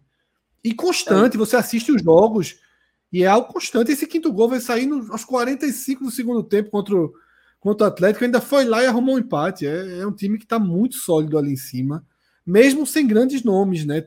Tecnicamente falando tem Paredes e Gelado, né, que são os dois principais jogadores, mas rendendo muito bem. Uhum. E, e para você ver como, como essa questão dos gols sofridos é, é importante e tem uma, uma, correlação forte ali com a posição, né? Essas cores aqui da, da posição, elas, elas seguem a posição por pontuação, por mais que eu tenha classificado aqui por gols contra, gols sofridos, mas a posição aqui ela está de acordo de fato com a pontuação, né? E a ordem, os quatro times que menos sofreram gols são os quatro times que estão no G4. E os quatro times que mais sofreram gols são os quatro times que estão na zona de rebaixamento, entendeu? Então, a correlação é muito forte, assim. É mais forte até do que os gols pró. Os gols pró a gente tem uma, já uma, uma mistura maior, né? Mas os gols contra são muito determinantes nessa Série B de, de hoje, assim, na Série B de 2023. Então vamos ver o recorte de pontos ali, né, de, do Vila Nova também, só para checar, né, no mesmo que a gente fez o de gols. Que vai servir para o Vila Nova e para o esporte, né? Vai ser o mesmo. Também. Exatamente. E a gente tem nesse recorte aí somente duas equipes. Uma no cenário de permanência, que foi o Ceará de 2014, acabou terminando o campeonato em oitavo, perdeu força e o Vasco de 2016, que subiu em terceiro. Agora, vale ressaltar que 31 pontos não é assim, uma pontuação tão alta para um líder, né? É, certamente é, para o muitas... líder não, é. É. a gente teve, teve é a média histórica. Naquele seu quadro é exatamente a é. média histórica do líder. É. Exato. Agora a gente teve muita equipe fazendo mais do que 31 pontos. Muitos, né? É. E aí, obviamente, a quantidade de acessos aumenta, porque a gente está falando de pontuações mais altos. Times que chegaram à 15 rodada, pontuando, fazendo 37, Isso. 33. Isso só indica uma disputa elevadíssima pelo G4, mas é, não exatamente pelo título, só pelo G4 mesmo. Ou seja, o cara vai estar ali, em algum momento, na reta final, o cara vai estar tá flertando entre, talvez, né, entre ser campeão e ser quinto lugar. É, a gente está falando de. O desenho atual é esse, né? O desenho atual é exatamente hum. esse. A gente está falando de uma das edições com menor diferença do primeiro para o quinto colocado, né? Eu coloquei aqui na décima segunda. Deixa eu colocar aqui na, na décima quinta rodada. Na verdade, é a menor diferença da história, né? Só que empatado com 2010, 2015 e 2017. A gente nunca teve uma diferença abaixo de três pontos do primeiro até o quinto colocado. Três pontos é o, limite, assim.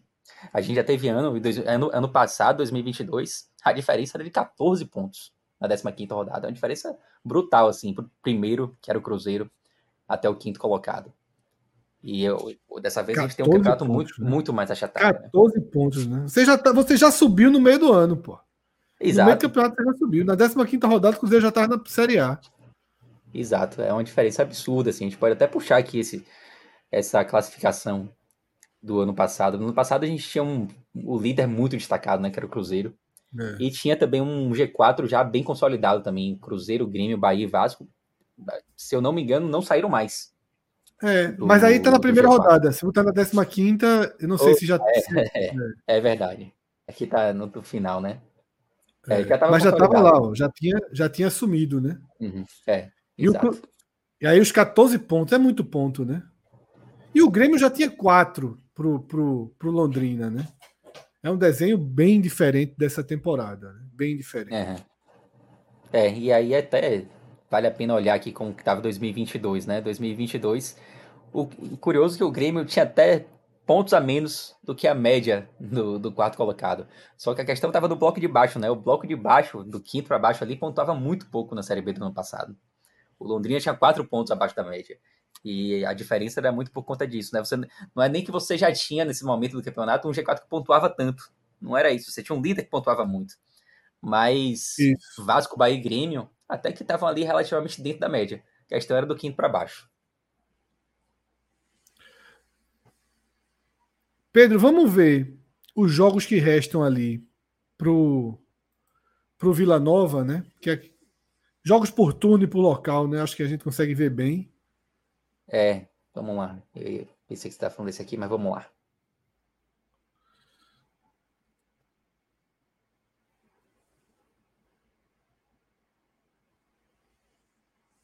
É, tá, tá bem sortido, né? Ainda pega o Vitória, bem, é. Ceará e dois times Mas só pega lá, um time do primeiro bloco, né? Mas bem que o Ceará é uma distorção dessa. Isso. Né? E aí tem dois, time, dois times lá de baixo, né? É. Sim. Ou seja, é, é... o Vila tem uma, um desenho aí, um desenho aí factível para perto de 40, né? Para uma virada de turno perto de 40. Mas pelo é. menos 37, 38, né? Pô, se é, for isso, 38, 38 já significa porra, 76 pontos no final, é, é ponto demais, pô. Mas é o desenho, é, tá? Não, sim, isso é um elogio, na verdade, né? Tava, tava dizendo que tem capacidade, não. dizendo que se chegar nisso é uma campanha, porra, inquestionável. Porque ele tem o Vitória, tá? Eu vou colocar nesse aqui que a gente consegue ver na ordem. Pronto. Perfeito, verdade. É, tem o Vitória agora em casa. Isso.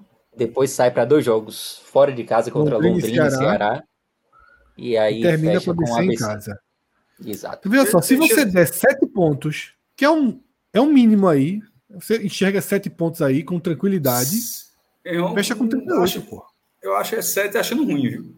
Esse Londrina fora é. de casa nesse momento aí, não sei se. É o jogo mais fácil de ter fora de casa. É. Até o Sport ganhou, daí tu tira. o ABC, o ABC em casa. É, mas o ABC tem que ver como é que vai ser depois de ABC Criciúma, né? O ABC tá, tá tendo. Tá, tá ensaiando essa vitória lá na ressacada foi importante para buscar alguma uma recuperação. Acho que o, o, essa, esse ABC na última rodada é bom dar uma segurada ainda, porque pode ser um time é, já no Mas é, é, é, em Goiânia, né? Sim, mas não. Mas eu estou falando de facilidade, tá falando de facilidade, estou falando de ganhar. Mas eu, eu acho que os sete Seja, pontos... o ABC pode vencer todos os jogos até lá e o Vila Nova vai continuar sendo favorito, caso ninguém tenha entendido. É, mas estou dizendo assim, para o cara não achar que é o ABC que você viu no, nas últimas semanas. Só isso. Um desenho de sete pontos é muito factível para o Vila Nova, tá? Eu Vamos acho ver o mínimo, esporte... veja só, se, se abaixo disso é frustrante. Porque já, no mínimo Vamos já perdeu dois jogos. Né? Que tem os mesmos Vamos lá. O esporte tem o Mirassol em casa. Em ca... Depois sai para enfrentar o Atlético Goianiense. Vitória em casa. E finaliza com o Sampaio Correia fora. É. Eu acho que eu enxergo até os mesmos sete pontos, porém com um pouquinho. Já sendo já... ok. Bom. É, já sendo ok. Você fez ganhar os dois jogos em casa. E aí. Mas é plausível você pensar em nove, é, mas porra, não vai ganhar, vai ganhar todo mundo mesmo em casa, não vai falhar nunca em casa. Então eu acho que sete pontos aí é um desenho também factível né, para o esporte. Veja só, é, é, óbvio que essas vai ganhar todo mundo em casa, é óbvio que toda vez você se pergunta isso, você é a pessoa, a pessoa se pergunta isso, porque é uma estatística muito curiosa, nunca aconteceu. Alguém. Eu não sei se alguém já perdeu todos os jogos, também acho que não. Mas ganhar também, ganhar não. É, seja na A ou na B. É, mas assim, pode, obviamente pode não acontecer, Fred, mas você olha os jogos e você não. Você acha que, que vai continuar ganhando esses dois próximos, por exemplo. É, se, do... Depende não, muito de reforço, de reforço, não, desculpa, de retornos, né? Sim, mas já alguns devem voltar. Assim, há, há, uma, domingo, há uma tendência. Para domingo, não, não sei. Eu acho que deve. Love, claro que Love volta, pô. No mínimo os dois suspensos, pô. Veja, no, no mínimo os dois é, suspensos. É verdade, é. E Love, Love deve jogar domingo. Pronto, Sabino, então, Jorginho. Três, é, veja só, 3 de 5, 3 de 5, então já voltou muita gente. Já volta é... bem. Já volta bem. Então, assim, eu, eu, tem condição de ganhar esses dois jogos. Agora, assim, fora de casa, se ele fizer um ponto em seis, ele vai manter a, basicamente a média do que vem fazendo até aqui. Não é nada muito diferente, não. A média seria do, seriam dois pontos, né? Porque ele está 33%, né? Ou seja, seria Ô, dois. Pedro, para a gente fechar essa leitura, é, para a gente fechar essa leitura de Esporte Vila Nova, volta lá para aquelas campanhas semelhantes. Vamos ver 38 pontos ao fim da décima nona, ao fim do turno, né? Para a gente ver esses 38 pontos que a gente está meio que estabelecendo como margem, né? Só dois times chegaram, né? E ambos terminaram com o título, né? Tanto a e com super pontuação, né? E com super pontuação, sobretudo 2019. a portuguesa. Joga é, para então... cima. Para tipo mais de 38. Joga ali para, sei lá, bota 45. E aí você tem um cenário também que todo mundo subiu. De 38 para cima. Né? Todo mundo subiu. É. Acho que a gente, pode, a gente pode colocar aqui de 36 a 40 e aí, nesse cenário, você, o pessoal aí de 36, 37, a gente já tem alguns exemplos de times que não subiram, que não né? subiram, né?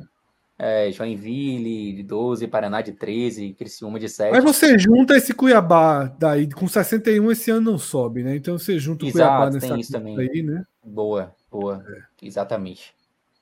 É, agora, acho que 38 é uma pontuação que, pelo que a gente vê aqui, já passa uma, uma boa segurança, né? É, de 38 para 40 todo mundo subiu e subiu com, com subiu bem, né? Quem subiu, subiu pior bem, foi o Vasco de 16, com 65. 65. Os outros subiram muito bem, né? Ok. É. é. É, até o 65 do Vasco é ok, assim, é acima da média. Acima da não é, é sim, sim, sim. A gente está falando de um campeonato que pode ser que lá no final esteja muito acima da média. Aí o 65 eu acho que sobe esse ano. É. Eu acho que não. Talvez é, não é a ponto de, de 65 não subir, não.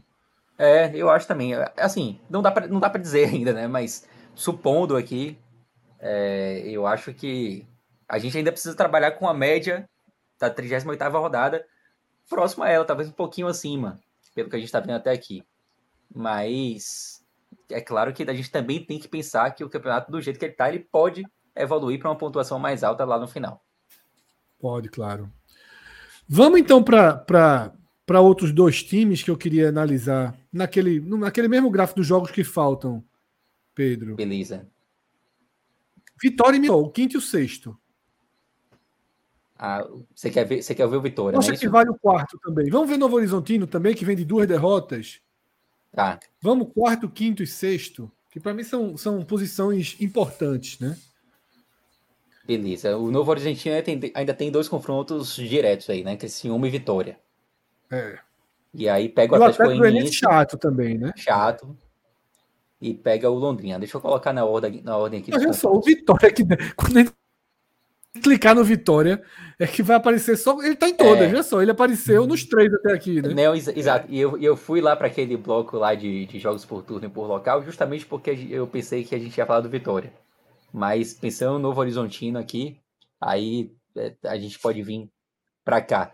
E na ordem aqui, o Novo, Novo Horizontino. Atlético Goianiense em casa, Vitória fora, Londrina em casa, Criciúma fora. Ruim, tá? Ruim a tabela. Chato. Chato. Porque o Até Vitória porque... fora é muito mais difícil, né? É, e o, e o Novo Horizontino já vem aí de duas derrotas, né? Uma delas em é. casa, contra o Botafogo de Ribeirão. Criciúma fora, os dois jogos fora são muito ruins de jogar. Vitória e é. Criciúma, é. né? É, eu acho que o grande desafio do, do Novo Horizontino é fazer com que aquela sequência incrível de sete vitórias seguidas não seja um ponto isolado, né? Não tô é. dizendo que o Novo Horizontino precisa repetir sequências como essa mas não pode fazer, fazer com que aquilo ali pareça uma miragem dentro da campanha do Novo Horizontino. É, mas aí é um, seis pontos já seria um sonho. Agora. Fechar é, com 35 é bem, aí seria um sonho para o Novo Horizontino. E o Vitória, eu vou, eu vou começar puxando aqui por essa tela, só para a gente ver a ordem. Vitória tem o Vila Nova fora, o Novo Horizontino em casa, o Esporte fora e a Chapecoense em casa. Mas pro Vitória é eu acho que tá valendo muito. É, eu acho que pro Vitória tá valendo muito pegar esse quadro aqui. Porque esse quadro ele deixa muito é, claro. É muito forte. É. é, ele deixa muito claro onde foi que o Vitória conquistou os pontos e onde foi que ele teve dificuldade, né?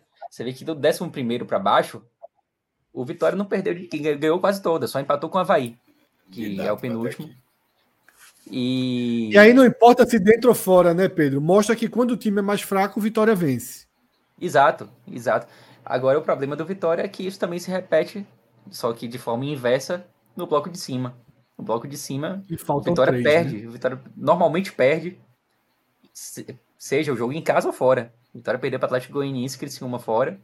E a única, única vitória que o Vitória tem é, nesse bloco de cima é contra o Botafogo de Ribeirão, aquele 3 a 0 é, fora de casa. Mas a tabela do Vitória está muito dividida, né? Se o campeonato fosse disputado apenas dos, dos times ali do décimo colocado para cima, o campeão do Vitória seria terrível. É importante o E aí o que pesa? Do... E aí o que é, pesa? Dos quatro próximos adversários do Vitória, três estão na parte de cima, e não é parte de cima ali em sétimo, oitavo, é parte de cima dentro de quatro, né? É Vila Nova, é. Esporte e Novo Horizontino.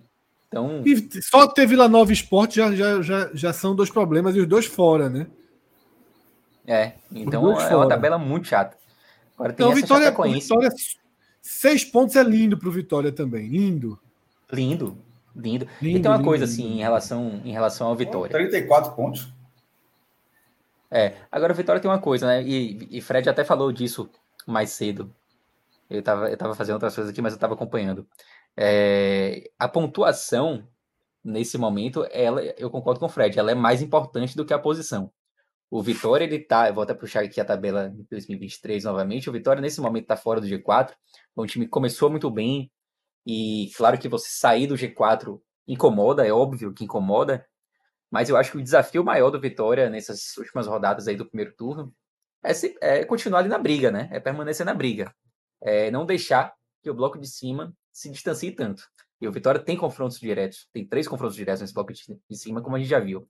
É, se conseguir se manter ali ao menos próximo, eu acho que já te deixa numa situação de conforto, não vou dizer conforto, mas de briga, né, no, segundo turno. Você entra no segundo turno mostrando que você tá ali naquele bloco que, que quer subir e que tem condições de é. subir. Vamos ver com 34 como é que, como é que seria uma virada aí.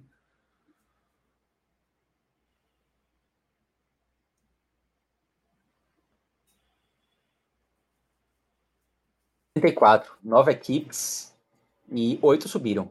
Então é, é confortável, né? Sim. É, agora vamos, vamos descontar ali Havaí, CSA e Bahia com 62 pontos. Muito difícil esse ano, né? Pronto, perfeito. Exato. Né? É, 64, foi... 65 você tá na briga, né? Uhum.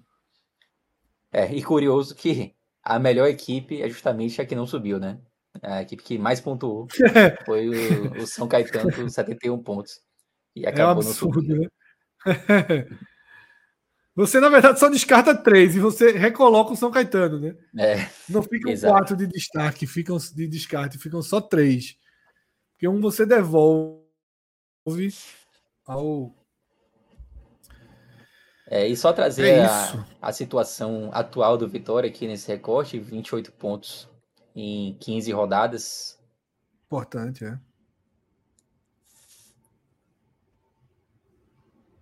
Sete exemplos e seis acessos, né? Então, é. uma pontuação Mas aí boa. você talvez corte quatro daí, né? Principalmente, é. é o, CR, o CRB não subiu, né? O CRB não subiu. E aí você Eu... tem Bahia, CSA e até o Vasco, né? Dá pra tirar o Vasco. Eu acho que talvez não. Eu acho que é ser, meu irmão, certeza é foda, certeza só a morte mesmo. Mas assim, é 99%. Não, esse campeonato não tá dando indício que um time com 63 pontos sobe, não, velho. Alguém precisa desacelerar muito. O campeonato teria que mudar. O campeonato teria que mudar é, muito. alguém teria que desacelerar e tal. É, primeiro, não ter nenhum, não, não ter uma reação do Ceará, por exemplo, não ter uma reação do Atlético Goianiense e os, ou seja, não tem um, um, uma nova figura ascendente e as figuras que estão nesse ritmo, alguma dessas, dessas figuras, duas delas, na verdade, né, porque tem que ser o quinto e o quarto, né, para baixar o nível aí. E sair muito, ou, ou, seja, é uma reconfiguração. E a gente vem falando isso aí, talvez aconteça, beleza, mas a gente já vem falando assim, algumas rodadas, desde que a gente começou a analisar, a gente fala, precisa acontecer isso. E não vai acontecendo, assim, é raro uma, uma derrota aqui. É... Começou a acontecer, né? Levemente assim, começou a acontecer. É. Mas não a ponto de baixar para 63. Não, não. Veja só, 60, 63 é simplesmente a média, é, a histórica é quanto está no segundo, segundo. Acho que 63 mesmo, né? Qual é a média histórica? 63. Pronto, se a, média, se a média histórica é 63 e esse agora é o segundo maior da história, é óbvio que, que, que o indicativo não é de média histórica. Não, nem é o assim. segundo ainda, é o maior da história ainda. É, não, não é 2012, pô? Não, aqui já superou 2012. Na, no quarto e quinto superou. Certo. Então, assim, não, tá, não, não tem como isso virar médio histórico. Na verdade, empatou, o né? O, o é, quinto é, ganha, né? Ele o quinto ganha, o quinto ganha. Então, é o, é o mais. Esse ano é o mais duro, até aqui. E, e, e disso, disso, já com 15 rodadas, para virar média histórica, isso só acontece Porra, se esses times pararem de pontuar, se num ritmo eles passarem a pontuar num ritmo muito diferente do atual. Tipo, não é só diferente do atual, é muito diferente. Ou seja, de situação mais dura para média histórica, assim, eu acho que tem uma distância muito grande, tá? Então, acho que campanha 63, o cara pode subir lá no final e tal, mas assim, nesse momento, qualquer time que esteja é, calculando, pô, como é que tá a situação atual e para 63, tá fazendo errado. É, tá aqui só confirmando mesmo. A média de fato é 63 pontos e a do quinto colocado 61. Pronto. O time, que, o time da Série B de 2023 que tiver projetando um bloco de pontos, como, como aquele negócio que até Pedro tem, a cada sete rodadas, o cara fazer aquela. blocar o desempenho e tal. Qualquer é, time que, tá te, esteja fazendo algo parecido com isso. Como? Tá até aqui, é. mas para a Série B eu preciso ajustar porque tá com Libertadores ainda. Claro, sim, mas, é, série... é, mas, é, bom você dar, mostrar um exemplo para dizer, é, isso é. aí que está acompanhando a gente aqui, que é um negócio fantástico, a gente não é. usou na B ainda. Mas pra, caso algum clube esteja fazendo algo parecido com isso no papel, naturalmente, caso esteja fazendo, tá errado se tiver com 63 a conta. Bem é, errado. Para o acesso, normalmente, como, como eu fazia no passado, por exemplo, lá na Cebaia Números, estava com a meta de 10, 10 pontos por bloco. Que aí você fechava os seis primeiros, seis, os seis blocos com 60, e aí aquele último bloco ali você ganhava um jogo e ia para 63, que é a média histórica, né? Nesse, para esse campeonato agora, seria mais complicado, assim, né? usar, usar esse. É bom botar 11, é, né? Blocos, é bom botar 11. É, 11 é, que 11 você faria, você faria 66, já nos seis primeiros e blocos. E aí deixa qualquer confusão para os dois. É. Bota um pontinho a mais pro bloco. Exato. Vamos ver como é que os times estão, os do Nordeste, nesse. O Vitória já está aí, né? 15, 10 e 3. É, tá? esse ainda Mais pela 3. metade, né? É, ainda pela metade. Porém, já, já é um, um indicativo ruim, né? É, o esporte de 2023. É, vamos lá. 11, 16, 11, 16 e 4. E 4. É, esse bloco 2 do esporte foi muito forte, né? Tinham quatro jogos em casa também. Isso. E o Ceará. Foi bom que o CRB ficou, apesar de, de para fins de coisa, desse, nesse caso, ficou em ordem. Foi bom, né? O CRB tá no quarto bloco, nesse ah, caso, sim, não foi é. ajustado para o primeiro. Não, exato. Aqui, é. Assim, eu só, eu só ajusto para a rodada correta quando a gente fala de posição. Porque para posição não faz sentido a gente considerar jogos faltantes lá na primeira rodada, né? Isso, isso. Precisa saber quem é, é primeiro, segundo, terceiro, quarto e tal. Então, isso. quando fala de posição, a gente utiliza a rodada original. Quando não tem posição envolvida, que é o caso desse quadro aqui, aí a gente vai pela ordem real, né? Que as coisas aconteceram. É, o Ceará, no caso, fez sete pontos. o Ceará já deve seis pontos, né? É, já, já deve. Aliás, não, deve, deve quatro, deve Quatro, exato. É, quatro pontos a gente pensar em 11, 11 pontos por bloco, né? É. Deve quatro do primeiro bloco. Conseguiu compensar um ponto aqui no bloco 2, que foi bom. 12 pontos, um bloco em que tinha três jogos em casa e três fora, era um bloco dividido. E o problema tá nesse terceiro bloco, né? Que só fez. Na verdade, ele tá devendo pontos, três pontos, né? Porque ele ficou quatro atrás e recuperou um, três pontos. É. Só que agora estaria aí... fazer nove, né? É, ele teria que fazer 9, continuar devendo iria 3. 11 e ia continuar devendo 3. Exatamente. E aí a gente pode até se aprofundar aqui um pouquinho mais no, no Ceará. Eu, eu vou começar até por aqui, pela, pela classificação, e vou botar, a gente está na 15 rodada, né? Eu vou colocar aqui da 11 para frente. Ou seja, considerar apenas as cinco últimas rodadas. E aí o que preocupa, o Ceará nas cinco últimas rodadas, foi um dos times que menos pontuou, né? Tá quase na zona de rebaixamento dessas últimas cinco rodadas. Assim como o Vitória, isso serve para o Vitória também. São times que perderam força. O Vitória, no caso do Vitória, do Ceará não vou nem dizer, mas no caso do Vitória, que é um time que está lá em cima, na tabela real, mas nas últimas rodadas perdeu alguma força. E o Ceará, uma Pedro, campanha mais fraca, fala isso. Fala, fala aí, Cássio. Não, só sobre o Vitória que você está falando. O recorde do Vitória é o seguinte: o Vitória largou com cinco vitórias e depois daquela arrancada, a campanha do Vitória é quatro vitórias, um empate e cinco derrotas. Assim, coloca, da, da, coloca nas últimas dez rodadas. Ah, que, é, na, a, da, cinco primeiras, né? É, eu vou colocar da, se, da sexta em diante.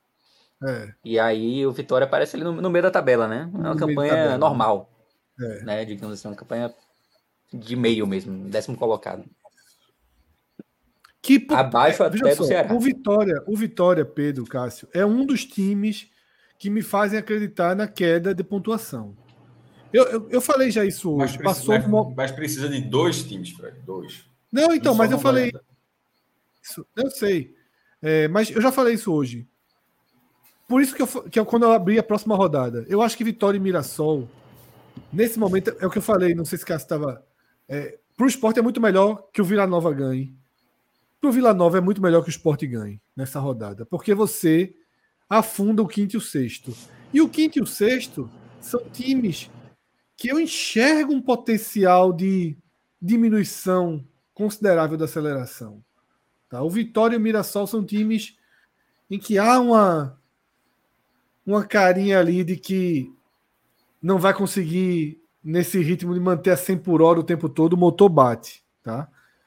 É, e aí é começar a ver se o Ceará vem, o Guarani deu uma melhorada, começar a ver o Juventude, que deu uma, uma equilibrada boa no campeonato, apesar de acho ter perdido, vindo de resultados ruins agora, mas é, ganhou o último do ABC, né? Vinha de resultados ruins e ganhou o último.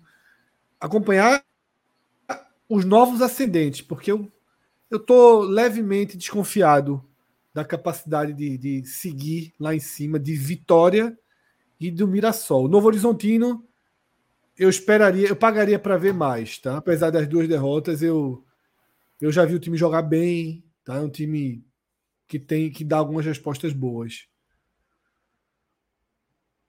É, e assim, eu concordo que alguns times podem perder força, mas a gente tem que pensar também que Atlético Goianiense e Ceará ainda podem, de repente, vo voltar a ser o Atlético Goianiense Ceará que a gente imaginava no início do campeonato, né? É, o Ceará mudando de técnico agora, e vou até já falar um pouco mais do Ceará. Vou puxar também aqueles, aqueles jogos por turno e por local, porque o Ceará, eu estava aqui olhando um pouquinho antes do programa, o Ceará também tem recortes um pouquinho semelhantes assim ao Vitória, né? Claro que o Ceará ainda tem essa, essa vitória contra o Criciúma, fora de casa, e contra o próprio Atlético Goianiense, que é o décimo colocado também fora de casa.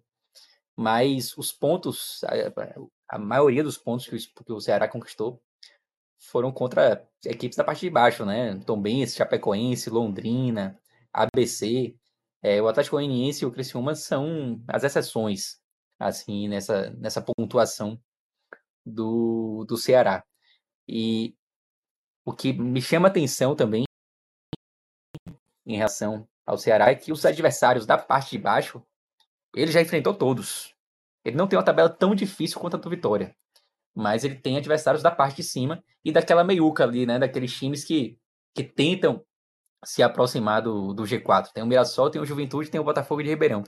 Que hoje é um bloco mais próximo do Ceará. O Ceará primeiro precisa vencer esse bloco é, das equipes que querem se aproximar do G4. O Ceará hoje está fora desse bloco. E o Ceará precisa primeiro encostar nesse bloco para depois pensar em, em chegar ao, ao G4, né? É, o Ceará, só confirmar a pontuação do, do Ceará aqui, o Ceará hoje tem 21 pontos, né? Com, com 15 rodadas. E aí vou puxar aquela questão aqui das campanhas semelhantes. Primeiro, exatamente com, com 21. E com 21, a gente tem um cenário já bem diferente daqueles, daqueles que a gente vinha puxando para as equipes da parte de cima, né? Somente duas equipes de 23 que fizeram 21 pontos na 15 rodada conseguiram subir. E essas, essas duas equipes são o Santo, o Santo André, de 2008, que subiu com 68 pontos, e o Goiás de 2018, que subiu apenas com 60, né? Ou seja, no ano em que a pontuação e aí descartamos, né? É. é. Então, assim, são Mas, poucos Pedro, exemplos. É, como a gente viu aquele Atlético Paranaense, isso coloca um pouquinho menos, porque aquele é. Atlético Paranaense é, é, o verdadeiro Santo André e Atlético Paranaense Uhum. São os, os times que o Ceará mirar, né? Vou botar de zero para baixo, ver, ver o que quem Pronto, subiu, perfeito. assim, né? Quem subiu. E aí a gente tem, obviamente, mais exemplos. É, o próprio Atlético Paranaense já aparece aqui. O Bahia de 2016, que, que foi um time que também trocou de treinador e que é, o treinador acabou sendo o Guto Ferreira, né? Que foi que conseguiu levar o time ao, ao acesso. Então, é um exemplo que o Ceará pode, pode seguir. É, tem alguns exemplos aqui, né?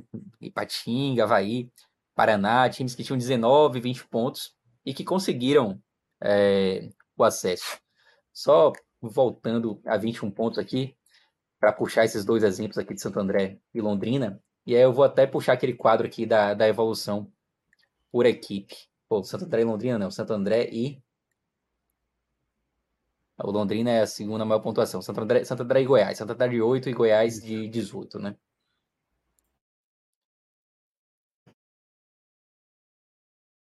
E o Santo André de, de 8, você vê que até a 15 rodada ali, ele tinha esses 21 pontos. E o que é que eu quero chamar atenção para o torcedor do Ceará, né? É que a reação do Santo André, ela começou exatamente na 16 rodada. O é, Santo André. A gente falou ele... isso domingo. É imediato, é. é. na hora, né? Uhum. É isso. O, Ce... o Ceará está na hora de começar a reagir. Vou puxar aqui o Goiás. O Goiás, se eu não me engano, já tinha até começado a reação dele. De 2018. O Goiás de 2018 foi uma equipe que começou pontuando muito pouco. Tinha dois pontos até a sétima Tava rodada. morto, né? Tava morto. morto e aí total. começou a reação dele, né? Começou a reação dele a partir da oitava, ele ganhou um jogo e tal, depois perdeu novamente.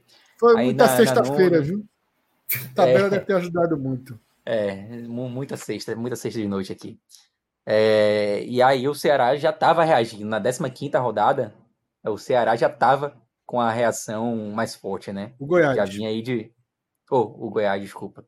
É, já tava com. Já vinha aí de, de três vitórias consecutivas. Perfeito, Pedro. Existe uma urgência. Existe uma urgência para o Ceará. Uhum. É, deixa, claro deixa... que.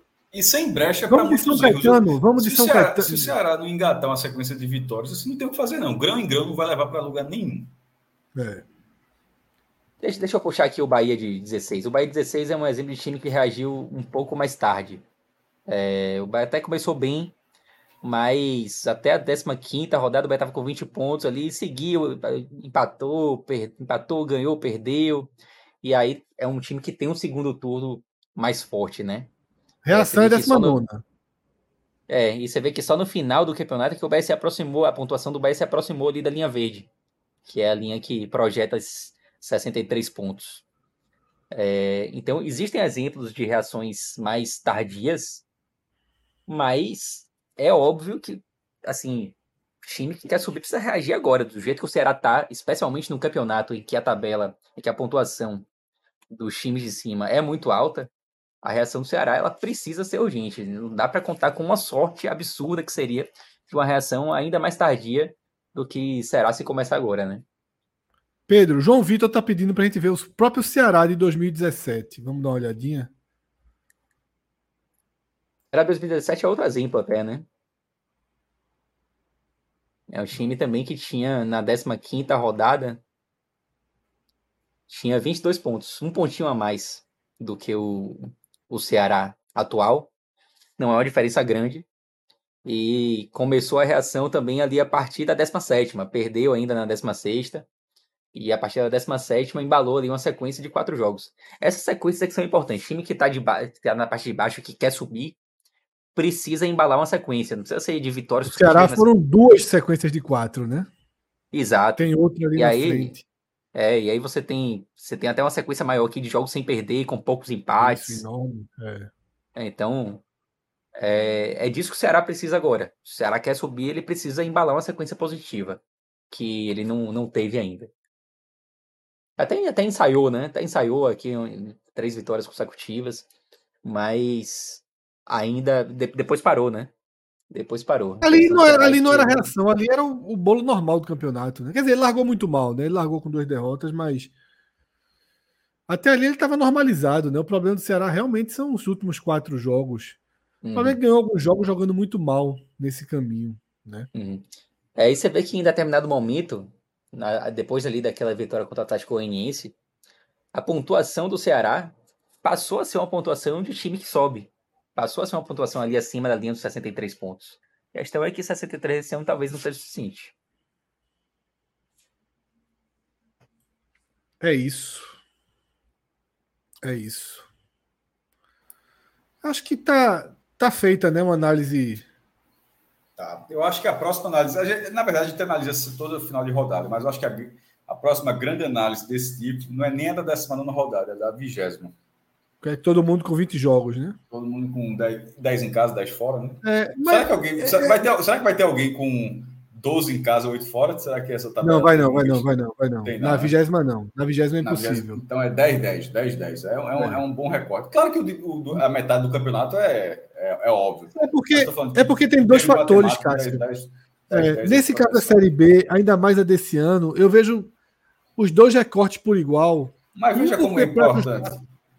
Um para ajustar. Né, um para ajustar dentro e fora, que é muito importante. Concordo, é sempre importante. E o outro para ajustar. É... O outro para ajustar nível de adversário, que é muito diferente nessa Série B. Né? Não, é, veja só, isso, é, essa parte é muito legal que você projeta os próximos adversários. Isso aí, sem dúvida nenhuma. O que eu estava falando era justamente esse corte que você falou de jogos fora de, em casa e fora de casa. E qual a importância disso? É, importância, é importante no momento em que a gente, um dos times que a gente analisa tem 100% em casa e 33% fora. Então a gente não pode desconsiderar é, de, que, de, que, de que na vigésima rodada vai estar igual. Tá eu acho que a vigésima vai distorcer, viu? A vigésima vai distorcer. Eu, eu, disse a você, eu, eu ainda falei, é. será que alguém. Eu perguntei. Porque o Sport está 8-7. Vai chegar, vai chegar 10-9 e vai é, jogar em vai casa. Jogar, vai jogar em casa com o CRB. É. Inclusive vai ser contra o CRB daqui. Já é. já pega o CRB de novo. É, então não adianta. Não adianta. É. Ficamos com a 19 rodada. Ficamos com a 19 rodada. Mas assim, mas esse recorte vai ser em algum momento vai acontecer, porque os, com o esporte tendo, beleza, tá apontando muito em casa, mas tendo um desempenho tão fraco fora de casa, ter dois jogos de diferença entre ser mandante e visitante, é, um, é uma distorção. É, nesse momento é um só, né? Tá aí na tabela. Clica aí no quadro tá todo. Tá entendendo assim? Oito, porque a, a, gente, ele, ele, ele, a gente poderia saber, pô, será que o time seria líder com a mesma quantidade de jogos em casa e fora e tal? O Vila, por exemplo, é líder com 7 e 8. O Sport Tem mais de fora é do que em casa. 8, Isso. Tá aí a tabela, tá aí o quadro aí. Ou seja, é, é algo mais sólido, né? Veja, em algum momento, um desempenho desse, é, o desempenho em casa é espetacular. É o que está, inclusive, é o que mantém o time onde, onde ele está. Mas um desempenho de alguém que é, se apresenta no G4, que postula o título, um desempenho de ser o 11 visitante, isso, isso, em algum momento cobra essa fatura, pô. Não tem como. Cobra, não tem como, não tem como, não tem como ter. E, e, esse dado do Vila é, já é um dado pesado. É um time que já tem que é um time que tem a mesma campanha que você, tendo um jogo a mais fora de casa, é um time que ganha seus jogos em casa, também dá um empatezinho aqui, outro ali. Aliás, todo mundo tirando o esporte consegue perder o ponto dentro de casa. Mas assim, mas ser ser tão diferente dentro de casa e fora de casa. A campanha do Vila é muito mais assim equilibrada que a do esporte, Cássio. Mas, é, muito mais equilibrada. Tá ali, ó, 5, 5, 45. Muito, claro. uhum. É, muito mais equilibrada. O esporte sempre foi um time, o esporte sempre foi um time com bons resultados dentro de casa e tal, que fora de casa, beleza. Mas esse ano, assim, nesse brasileiro até aqui, tá abusando de esticar essa estatística. Pô. 77 a 23, Cássio. É, 77% é dos, pontos, dos pontos de foram na ilha. E o é Ceará um, chama é atenção de forma inversa. O Ceará né? é o oposto, né? É.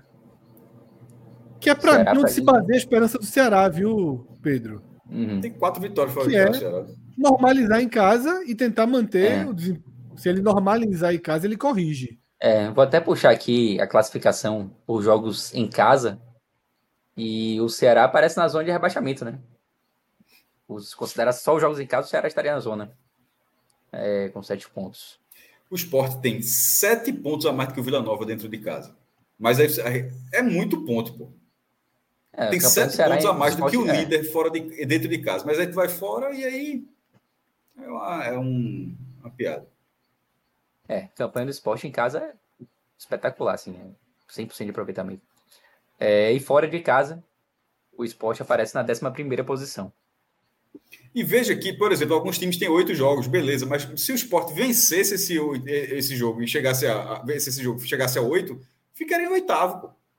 Vou até ficaria... puxar para aproveitamento. Vou puxar para aproveitamento aqui, eu acho que fica melhor, né? Continue décimo. Décimo.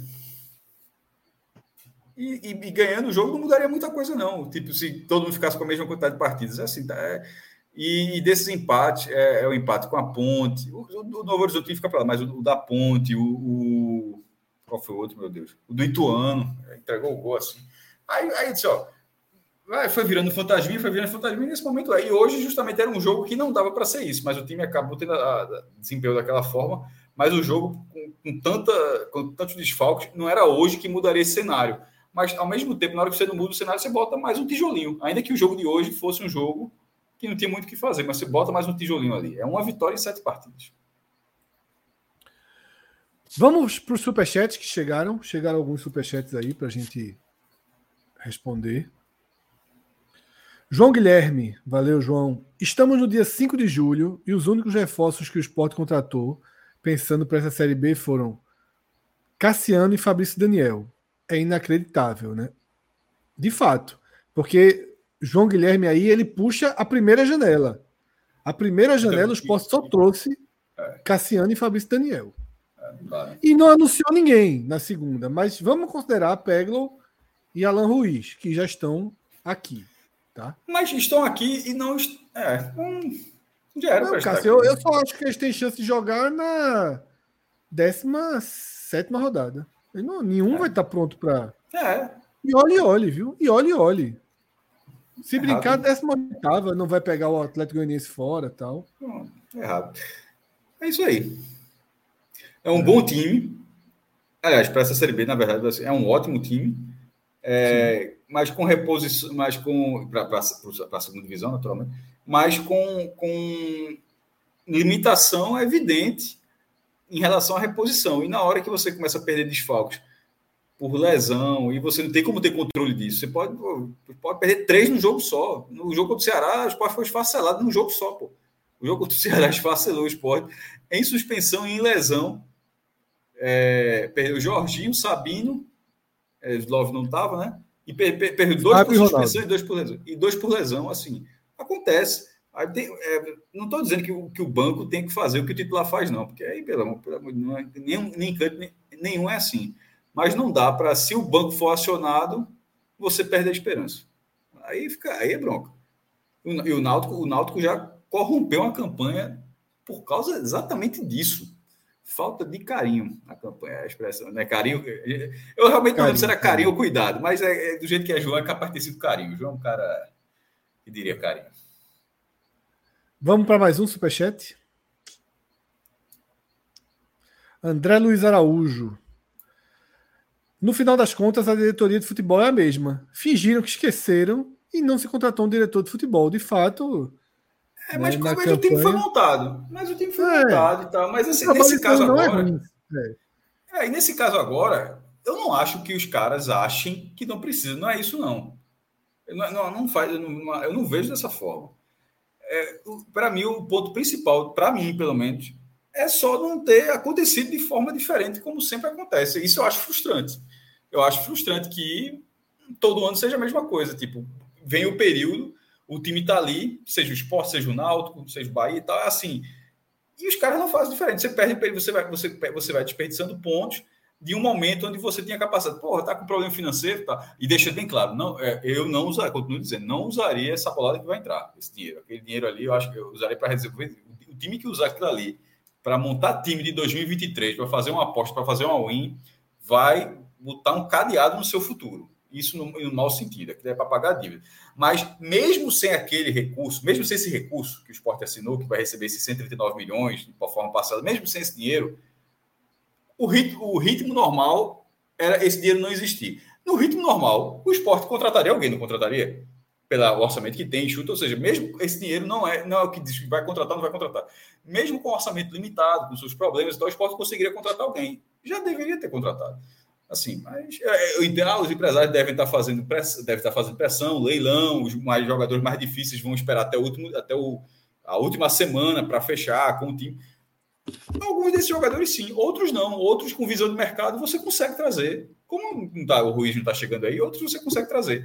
É, eu só acho que é, essa lentidão nesse momento, acho que já era para não deixar cair baixar o nível em nenhum momento. Se o time está aqui, não era para deixar, não era para aproveitar onde o time está. Não era para que e, e, e, essa baixa, ela, ela, ela afeta várias questões, como a relação com a torcida, a relação em relação à confiança do time na própria disputa do campeonato. Era não deixar que isso, mesmo que, mesmo que por pouco, acontecesse. E é sempre importante dizer que a gente está falando isso com o time em segundo lugar para nunca ser resultadista, tá? Porque o óbvio era dizer, o óbvio era, não, pô, veja só, perdeu, veja só, o, time tem a atuação do líder e a crítica está sendo feita, ou seja, não é resultadismo, é o contrário disso. A crítica está sendo feita com um time que há duas horas atrás era o líder do campeonato. E que, e que a crítica em relação à escalação que seria hoje já existia independentemente do resultado de hoje. Independentemente de ganhar ou não do CRB, já existia uma relação. Então, assim, é uma, é uma crítica sobre um time que tem o desempenho que tem mas justamente porque tem a capacidade de ser, de ter uma campanha realmente tranquila. Nesse momento, o campeonato poderia ser numa situação normal, numa média histórica. Como esse campeonato não está tendo uma média histórica, os 31 pontos não dão tanta tranquilidade. Então, vendo isso, analisando a tabela, acho que vale sim um pouco de. de não vou dizer, na palavra não é exatamente força, mas um pouco mais de decisão, de definição em relação a essa janela. A janela não é para que, que não seja da última, no último ano, aquela clássica do esporte que, pelo amor de Deus, aquela palhaçada. Foi, foi qual foi daquilo ali, meu irmão? Aquilo aí foi uma coisa mais nojenta que aconteceu. Foi 21. Hã? Aquilo ali é de um amadorismo. E, e futebol, aquela, acontece aquilo, e no dia seguinte é, todo mundo vai viver sua vida normalmente, não acontece nada. Aquilo ali. Aquilo é.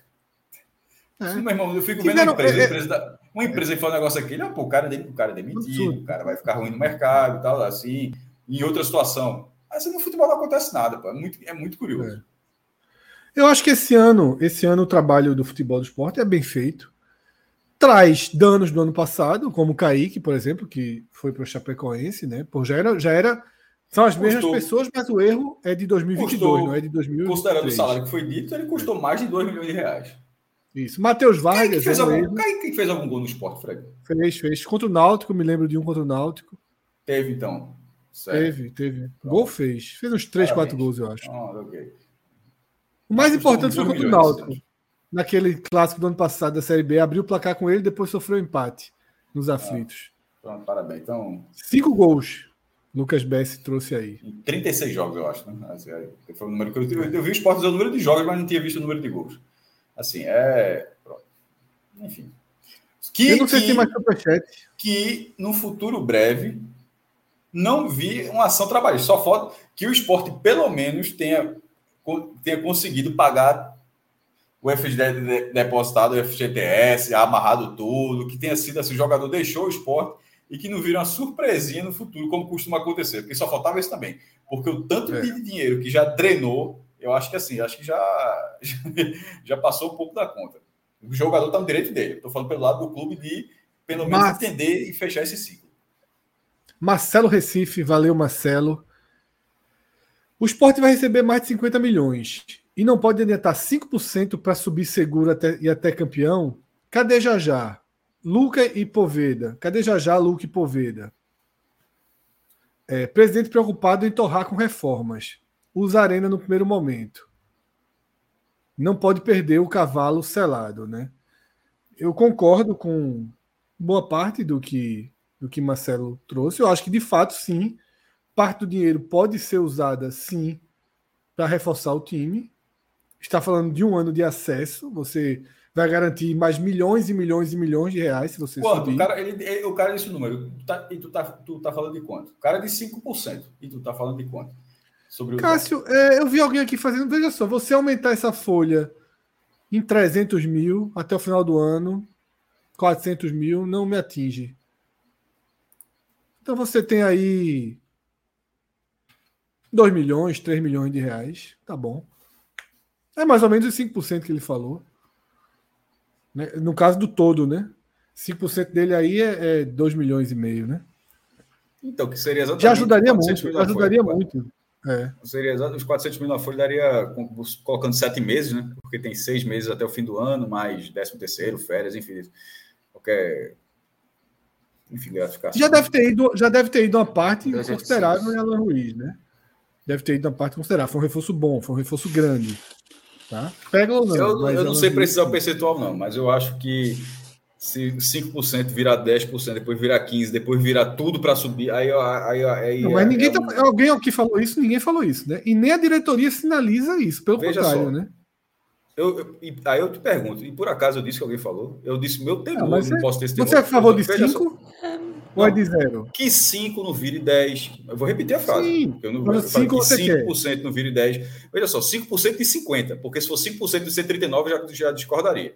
Porque já seria, seria 6 milhões e meio de reais. É, mas Acho não, que já... 6 milhões e meio, 400. Não, não precisa não. Precisa de 3 milhões, pô, até o final do ano. Precisa de 3 milhões. Para aumentar essa mas folha repito, aí em 4 Mas repito, a questão é que 5% e de repente fala 10%, acaba com 3 milhões, 2 milhões e pouquinho, 2 milhões e pouquinho para aumentar essa folha em, em 400, 500 mil e, e você subir tranquilo, tá? A máquina é suficiente. É. Até porque, a, gente, tá, até porque a gente tá falando de esporte, o esporte já tem um caminho pavimentado aí, né? pro acesso. Exatamente. Pô. Você, você precisa de, na verdade, é gente para resolver. Gente para resolver. Quando os, os, principais jogadores não estiverem em campo e um cara para substituir Juba.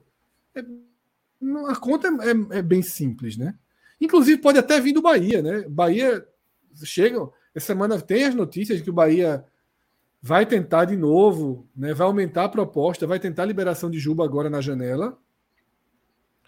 E vamos ver. Por exemplo, o Bahia tem jogadores que poderiam ajudar nesse processo. Ah, você vai perder um mês de Juba, um mês e meio de Juba. Se algum desses jogadores vierem para suprir outras necessidades, pode ser ok, né? É, respondendo ainda a Marcelo, já já, veja só, já já foi uma notícia distribuída por perfis, né? Perfis aí que circulam no Twitter, né? Perfis anônimos, inclusive, que cravaram já já. Eu disse aqui que já já a única coisa que existia era o interesse, o esporte ia ver como era. Então, eu não sei se evoluiu ou não evoluiu a situação de uma notícia de que o Atlético Paranaense só queria vendê-lo. Mas uma coisa é querer, outra coisa é, é, se, se ninguém comprar, ele vai sobrando, sobrando, sobrando. Talvez não seja acessível agora no início da janela, porque queira ou não, também esse início da janela, o mercado está em intensa ebulição. Tá? Luca e Poveda não tem informações se o esporte realmente quis. Se o esporte buscou, se o esporte não buscou. Noticiaram que teve que foi sondar Poveda, mas não tem informações sobre isso, não. Tá? É, Poveda tem proposta do, do Vitória, inclusive. Isso. Aqui no Recife, inclusive, tá tratando como bem avançado o estágio dele com Vitória. Né? É. É, tem uma negociação forte com o Poveda. Surgiu até uma notícia que o Poveda era, um jogador do Grupo City e tal, que o Bahia poderia, de repente, pensar. Mas na verdade ele não é do Grupo City, ele estava emprestado a um time do Grupo City lá da Bolívia, que não é nem do, do Grupo City, é um time parceiro, o Bolívar, no caso. É, mas não tem relação com o Grupo City, não. Era por empréstimo. É, só está emprestado, exatamente. Eu vi até essa história porque especularam que ele podia vir numa negociação para liberar Juba. Ver o, o nó que a turma estava dando aí para por conta dessa, dessa questão, tá? Não sei se tem mais superchat, se tiver, joga na tela, acho que não, acho que o último tinha sido esse. Tá? E dessa forma a gente vai recolhendo. Né? Acho que o, o raio-x foi, foi bem feito, né? foi aprofundado. e agora a gente agora, tem outro. Com esse dashboard, com esse sistema aí, ficou muito mais fácil. é, tem umas coisinhas para melhorar. Vocês estavam falando, eu estava pensando em coisas aqui, está faltando tempo no momento, mas, mas é coisinhas ainda para acrescentar. E até falar para a galera aí do, do chat também, galera do, do Clube 45, quem, quiser, quem tiver sugestão aí de, de, de, novas telas que a gente possa trabalhar, pode mandar. É, manda para a gente aí que. Não sei se vai dar tempo, mas aos pouquinhos a gente vai aumentando esse dashboard. É isso, tá? É...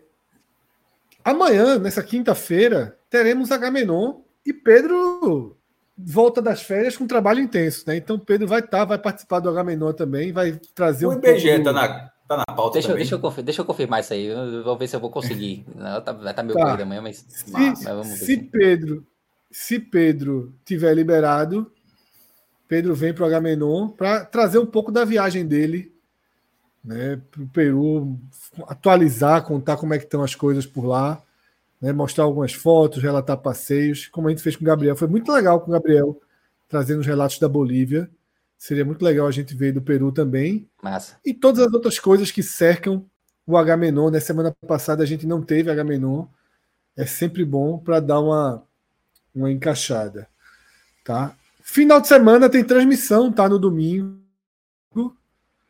Transmissão no, no Dali App. Vamos fazer Esporte e Mirassol 6 horas, tá? Transmissão ao vivo, sem delay. Na tá? ilha. Na ilha. E logo depois a gente. do logo depois, um pouquinho mais animado, é um pouquinho de nada, porque já, já não é fora de casa, não. O jogo não é em Mirassol, é no Recife. E logo depois a gente traz um, um, um, debate aqui no nosso, no nosso canal no YouTube. É, o Vitória é só segunda, né? Eu falei que o Vitória era domingo, mas acho que o Vitória fecha a rodada só na segunda-feira, não é isso? E. Vila e Vitória é, é só segunda. Isso mesmo. Então, dia, dia 10, dia 10 segunda. O próximo é o raio-x, o raio-x 16, não que a gente tenha feito os 16, a gente começou do meio do caminho, mas o raio-x da 16 rodada, ele vai ser na próxima segunda-feira, tá? É isso. Nos encontramos amanhã no Agamenon.